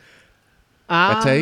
Y lo imitaba. Entonces, y Toby Hooper vio esa weá y lo encontró muy impresionante. Y, y le dio un personaje, le construyó este personaje a Bill Mosley, que es un actor, un flaco, que después de esta weá se transformó también en un en un estandarte del terror de bajo presupuesto. Luego aparece en todo. Y Rob Zombie siempre le da personajes. Es, un, es una cara constante en películas de, de Rob Zombie. Y, y lo encuentro maravilloso. Bueno, y al mismo tiempo tenía esta historia de Dennis Hopper, que es un poco el, un, un cazador. Se supone que es el tío de Franklin Sí. y de Sally. Entonces anda en una búsqueda de venganza. Porque acá Sally está catatónica. Así es. O sea, claro, está. de- Sí. Según la secuela que te toque ver. eh, No, pero ¿Y acá, acá cuando, está? cuando abren lo- los créditos dice que está catatónica. Ahora, sí, sí. eh, la idea del cazador igual es buena. Acá, acá hay todo un rollo con, el- con los tejanos que a mí me gusta todo, que creo que, que vamos a tener que hablar que- a propósito de la tercera, que también lo... O sea, la Sí. tercera película Quiere, es Pero- quiere enfrentarse a ellos con su arma. con su arma. Es que, es que tiene que ver con. Mira, yo ahora lo sé. Yo vi esta película alguna vez. Ya. Pero ¿qué me pasó? Que cuando la vi ahora, eh, también otra calidad, ¿no? Eh, probablemente en su momento también la vi como uno ve películas canon. digamos, como- en ese tiempo sabíamos que las canon eran básicamente masticar y devolver. Tres por lucas. Sí, En bueno, en y esa Ahí es la es gracia, canon. Sábado en la tarde, medio curado. Sí, no, si canon era, era eso. Y eso y por eso se le recuerda con cariño. Lo mismo que a Vestron Video. Y a LKT el video y Y todas las subsidiarias que traían todas esas mugres. Pero claro, eh, yo me acordaba, o sea, la vi porque había imágenes que yo por años asumí que eran de la primera, que estaban en esta, Ah. particularmente la, la de la abuela. Oh. No sé por qué, weón, pero una weá que sé que la había visto. Pero obviamente, debo decir que me encantó esta segunda parte porque justamente pegarse el salto, saber que entre el 74 y el 87 cambió el mundo, ¡Toby! El mundo se puso de cabeza, eh, cambió completamente. Y también tenéis de una forma u otra que venir a, a- cobrar todo lo que te han sacado. O sea, e- esta es una película que uno la ve claramente con ojo de decir, bueno, si no la hago yo, la van a hacer cualquier otro y van a hacer justamente todo esto. No voy a dejar de darles lo que ustedes quieren, pero se los voy a dar con, mi, con mis armas. Y encuentro que es muy inteligente en ese sentido. De hecho, eh, Canon tenía una, una, una, tradición de hacer películas muy cornetas con cineastas muy cornetas, pero también de trabajar con eh, cineastas de verdad. O sea, eh, Canon, Canon logró comprar películas de algunos realizadores europeos en su momento para poder exhibirlas en Estados Unidos. Y se nota que a Tom Hooper le dieron el mismo trato. O sea, le dieron, ahí está su cheque, usted es libre de hacer lo que se le ocurra, nosotros no venimos a cortar nada. Nosotros seremos muy... eh, estos señores judíos mueve cheques, pero pero también somos nos gustan las películas Sí, pero- y, tú- y- pero y tú cachai que- respetamos respetamos el talento, ¿cachai? Acá estos, estos caballeros esperaban una Texas Chainsaw Massacre 2. sí, claro. Les dieron una comedia negra, porque si hay, una forma de calificar muy, muy someramente Sí, esta película, sí. es decir, que es una comedia negra.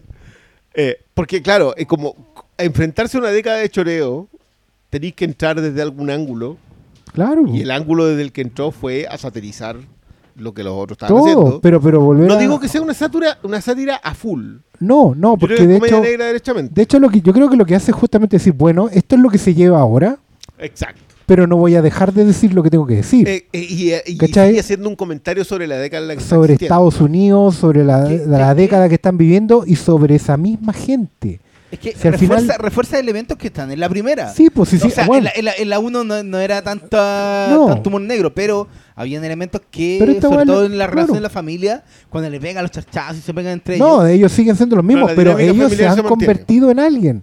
Se han convertido en una franquicia de comida Exacto, rápida. sí, sí. ¿Cachai? Sí, y por andan, eso te digo que- andan el con, un- con una radio, ¿cachai? Aquí está la escena donde el buen se gana el primer premio. Eh, bueno, y en general, o sea, creo que es, probablemente no hubiera pasado en un estudio grande. Esto podía solamente pasar en Canon, donde te dejaban hacer lo que te sacara de No, la yo, raja. yo creo que yo creo que mientras la, la veían que se estaba haciendo, no estaban viendo el tono. No, no, no, y, no. y se encontraron con el corte en, en el final en donde el tono es Querido Cristian, si usted ve un documental de la Canon se da cuenta que los hueones al año están haciendo como 40 weas al mismo No, si no las veían, weón. No, no había No, si no las veían. Los dos, los dos viejos, el Melahan Golan y el Golan Go- Globus. Lo que hacían era como aquí está, aquí está. Y, y obviamente tenían mucho corte de que hacer, pero tiraban plata, tiraban plata, ¿cachai? Porque ahí está la plata. Sí, y, claro. Te- y, te- tratan, y tratan de hacer mucho con muy poco. Pero, pero claro, pero esta es una película que en el contexto se le para de igual a igual a Critters, se le para de igual a igual a todas las pesadillas, creo que inclusive se le para de igual a igual a todas las que hizo, pero, pero se les para de igual y les pasa por encima. Es que, es que es el abordaje. Claro. Es como, es como que es el tipo que, que, que estuvo en el. que era el capitán del barco en un momento. Y vuelve y sigue siendo el capitán del barco. No, no sé si es la. sí, claro. Es la misma palabra, pero. Pero, pero yo no sé. No sé si la satiriza. No sé si satiriza una década de, de gente imitándolo. No, no lo hace. Lo que hace es decir, bueno, Qué buena eh, yo entrada, insisto, ¿eh? que aproveche esto es lo que se lleva, ¿cachai? Esto es lo que se hace ahora, pero voy a venir a hacerlo yo. Claro. Y ¿Cachai? aprovecha de meter un Sí, comentario claro, sobre que, los que es una weá que, sobre la es- franquicia Sí, como tal. De hecho, a mí me gustaría poder decirle a la gente que no le gustaba en el 87, decirle, amigo, no es que a usted no les guste la película, a usted no le gusta el mundo en que está viviendo. Exacto. Que dicen mucho de que, mira, weón, ¿quién gana un premio? Que nadie le pregunta nadie de le dónde pregunta, saca pero- su weá. No, no, pero ¿quién lo gana? Un loco que en los 70 andaba matando gente, ¿cachai? Es como también es un muy buen reflejo de la cultura del éxito de los 80. Sí. De entonces, todo eso lo entrelaza eh, a la familia Sawyer, a la evolución que tienen, que ahora están, no están viviendo en una casa perdida, en el- ahora están viviendo como en un parque de diversiones. Claro, perdido, porque, porque el mundo hay- cambió, el una- mundo claro. cambió a un nivel que les permite hacer esa weá. O sea, los 70 eran horribles, estamos todos de acuerdo. Lo vimos en la otra película, pero bueno, igual tenían que vivir en una granja de mierda. Ahora pueden vivir en la ciudad, weón, en Dallas, ahí debajo. Carne Y no, y no claro. llegaron recién. los- Los buenos tienen No, la o sea, hay, hay, hay una repasada al consumismo. ganan la suficiente plata, weón, para moverse a nivel guasón en un parque de diversiones. Tiene el parque entero para ellos pagado, weón. Venden, tiene unas, unas gallerías de gas, Sí, en unas cuestiones que en realidad como que uno las mira y dice, ¿en qué, ¿en qué estaba y qué se te ocurrió esto? Pero claro, y, ¿Cachai? y- Y- y que está pagado, nadie lo fiscaliza. Porque- quiero decir que, que Dennis Hooper en su auto anda con alforja. No, Lo cual no puede, no sé si hay una cosa más tejana que Sí. andar en el auto con alforja. a mí también me encanta esa weá porque traer a Dennis Hooper es como decir, bueno, vamos a traer una estrella para que la película tire para arriba. De hecho, la versión que vi yo, debo decirlo, la arrendé en Apple. Y la weá trae. Mr. Fancy Pants. No, claro, estaba, estaba en oferta, como buen videoclub, la weá estaba en oferta 3 por 9.90, No. pero en el afiche del- del- de, la, de la versión videoclub sale Dennis Hooper, Oh. fotaza de Dennis Hooper, y al chiquitito la masacre de Texas 2. Tiene Era como un como- título ¿no? onda como el legado, Claro, ¿no? Como la si, no dijera, si no dijera así como el año, yo pasaba de largo. ¿Cachai? Era como... Pero también que, que- que el actor que entienda el tono y le ponga todo al full, pues, weón. Sí. De esta weá tiene momentos Nicolas Cage. Nicolas Cage hoy día. Hoy. Nicolas Cage sería un Perfecto. gran aporte en el universo Texas Chainsaw Esta Massacre. secuencia cuando el buen elige sus armas en la Sí. tienda de armas.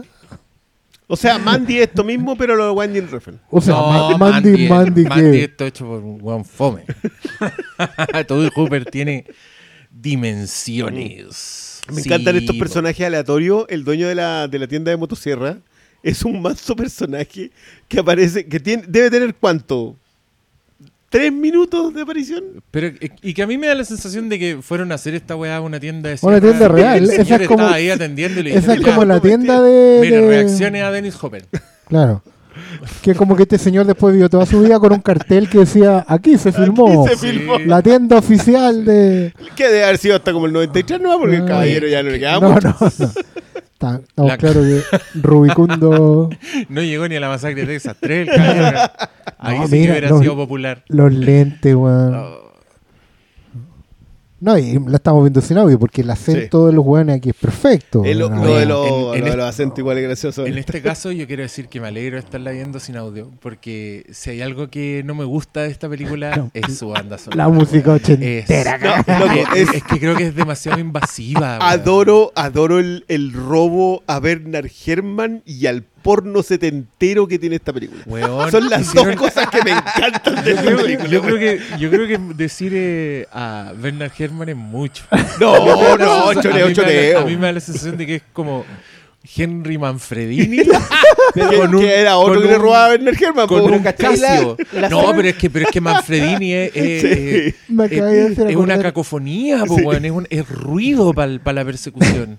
Me que- ¿Cachai la- las secuencias delirantes de Dennis Hopper Sí, po. pescando una motosierra y agarrando a, a cierrazos en el árbol, así como, pero no de Y el forma dueño de la tienda Y el está en dueño está, éxtasis. el dueño está en éxtasis. Sí, No, po, así se usa la sierra. Juan, me Igual, hiciste igual yo quiero con decir el que acá por lo menos se ve que es Dennis Hooper. Sí, Ah, el sí, mismo po. es. No, es que el compromiso con la realidad de No, Toby bueno. Hooper no, no lo tranza. Oye, Esa per- weá a mí me gusta. perdón, pero el comentario de la banda sonora me hizo recordar a todos esos cassettes de música de la película Tantito, interpretada por la orquesta de Hollywood. No, aquí ponía ahí el cassette, te lo compráis con toda ilusión y empezaba un señor con un teclado a tocar la misma. Teclado Casio. Oye, No, no, no, pero esta, esta banda sonora es... Igual yo creo que es buena la, la, la conversa porno setentera, porno ochentera en el terror. Porque, porque Sí. como que avanzaron en paralelo y los dos se quedaron ahí. No, y esta- y- 80. pero es que también, ¿y para qué nos hacemos los lesos? Igual no hemos estado lejos del tema, pero esta Texas es la Texas Chainsaw más porno de todas. Por supuesto. donde la sierra así ya es literal usada como símbolo Lo- mo- en una los de movimientos cortejo. pélvicos y de donde Búa son. Toby Hooper dijo voy a ir ahí Voy a ir ahí. y, y- y Fue. fue. al despertar sexual de Leatherface y, y debo aplaudir el, el- el casting también y aquí ya perdónenme la autobiografía y quizás lo, a alguien esto le parezca un poco frívolo pero voy a hablar de mi propia experiencia y, y- y al yo de 11 años igual se le despertaron cosas con esta señorita Con Caroline Williams. absolutamente pero no sé si con Caroline Williams más que con su Más que con Stretch. con Stretch, sí. Creo que Stretch eh, me pasaron cosas en cuando yo no sabía que me podían pasar cosas. Se activaron los sensores. Los, Ahí los fue cuando poderes de los gemelos Ah. fantásticos, claro.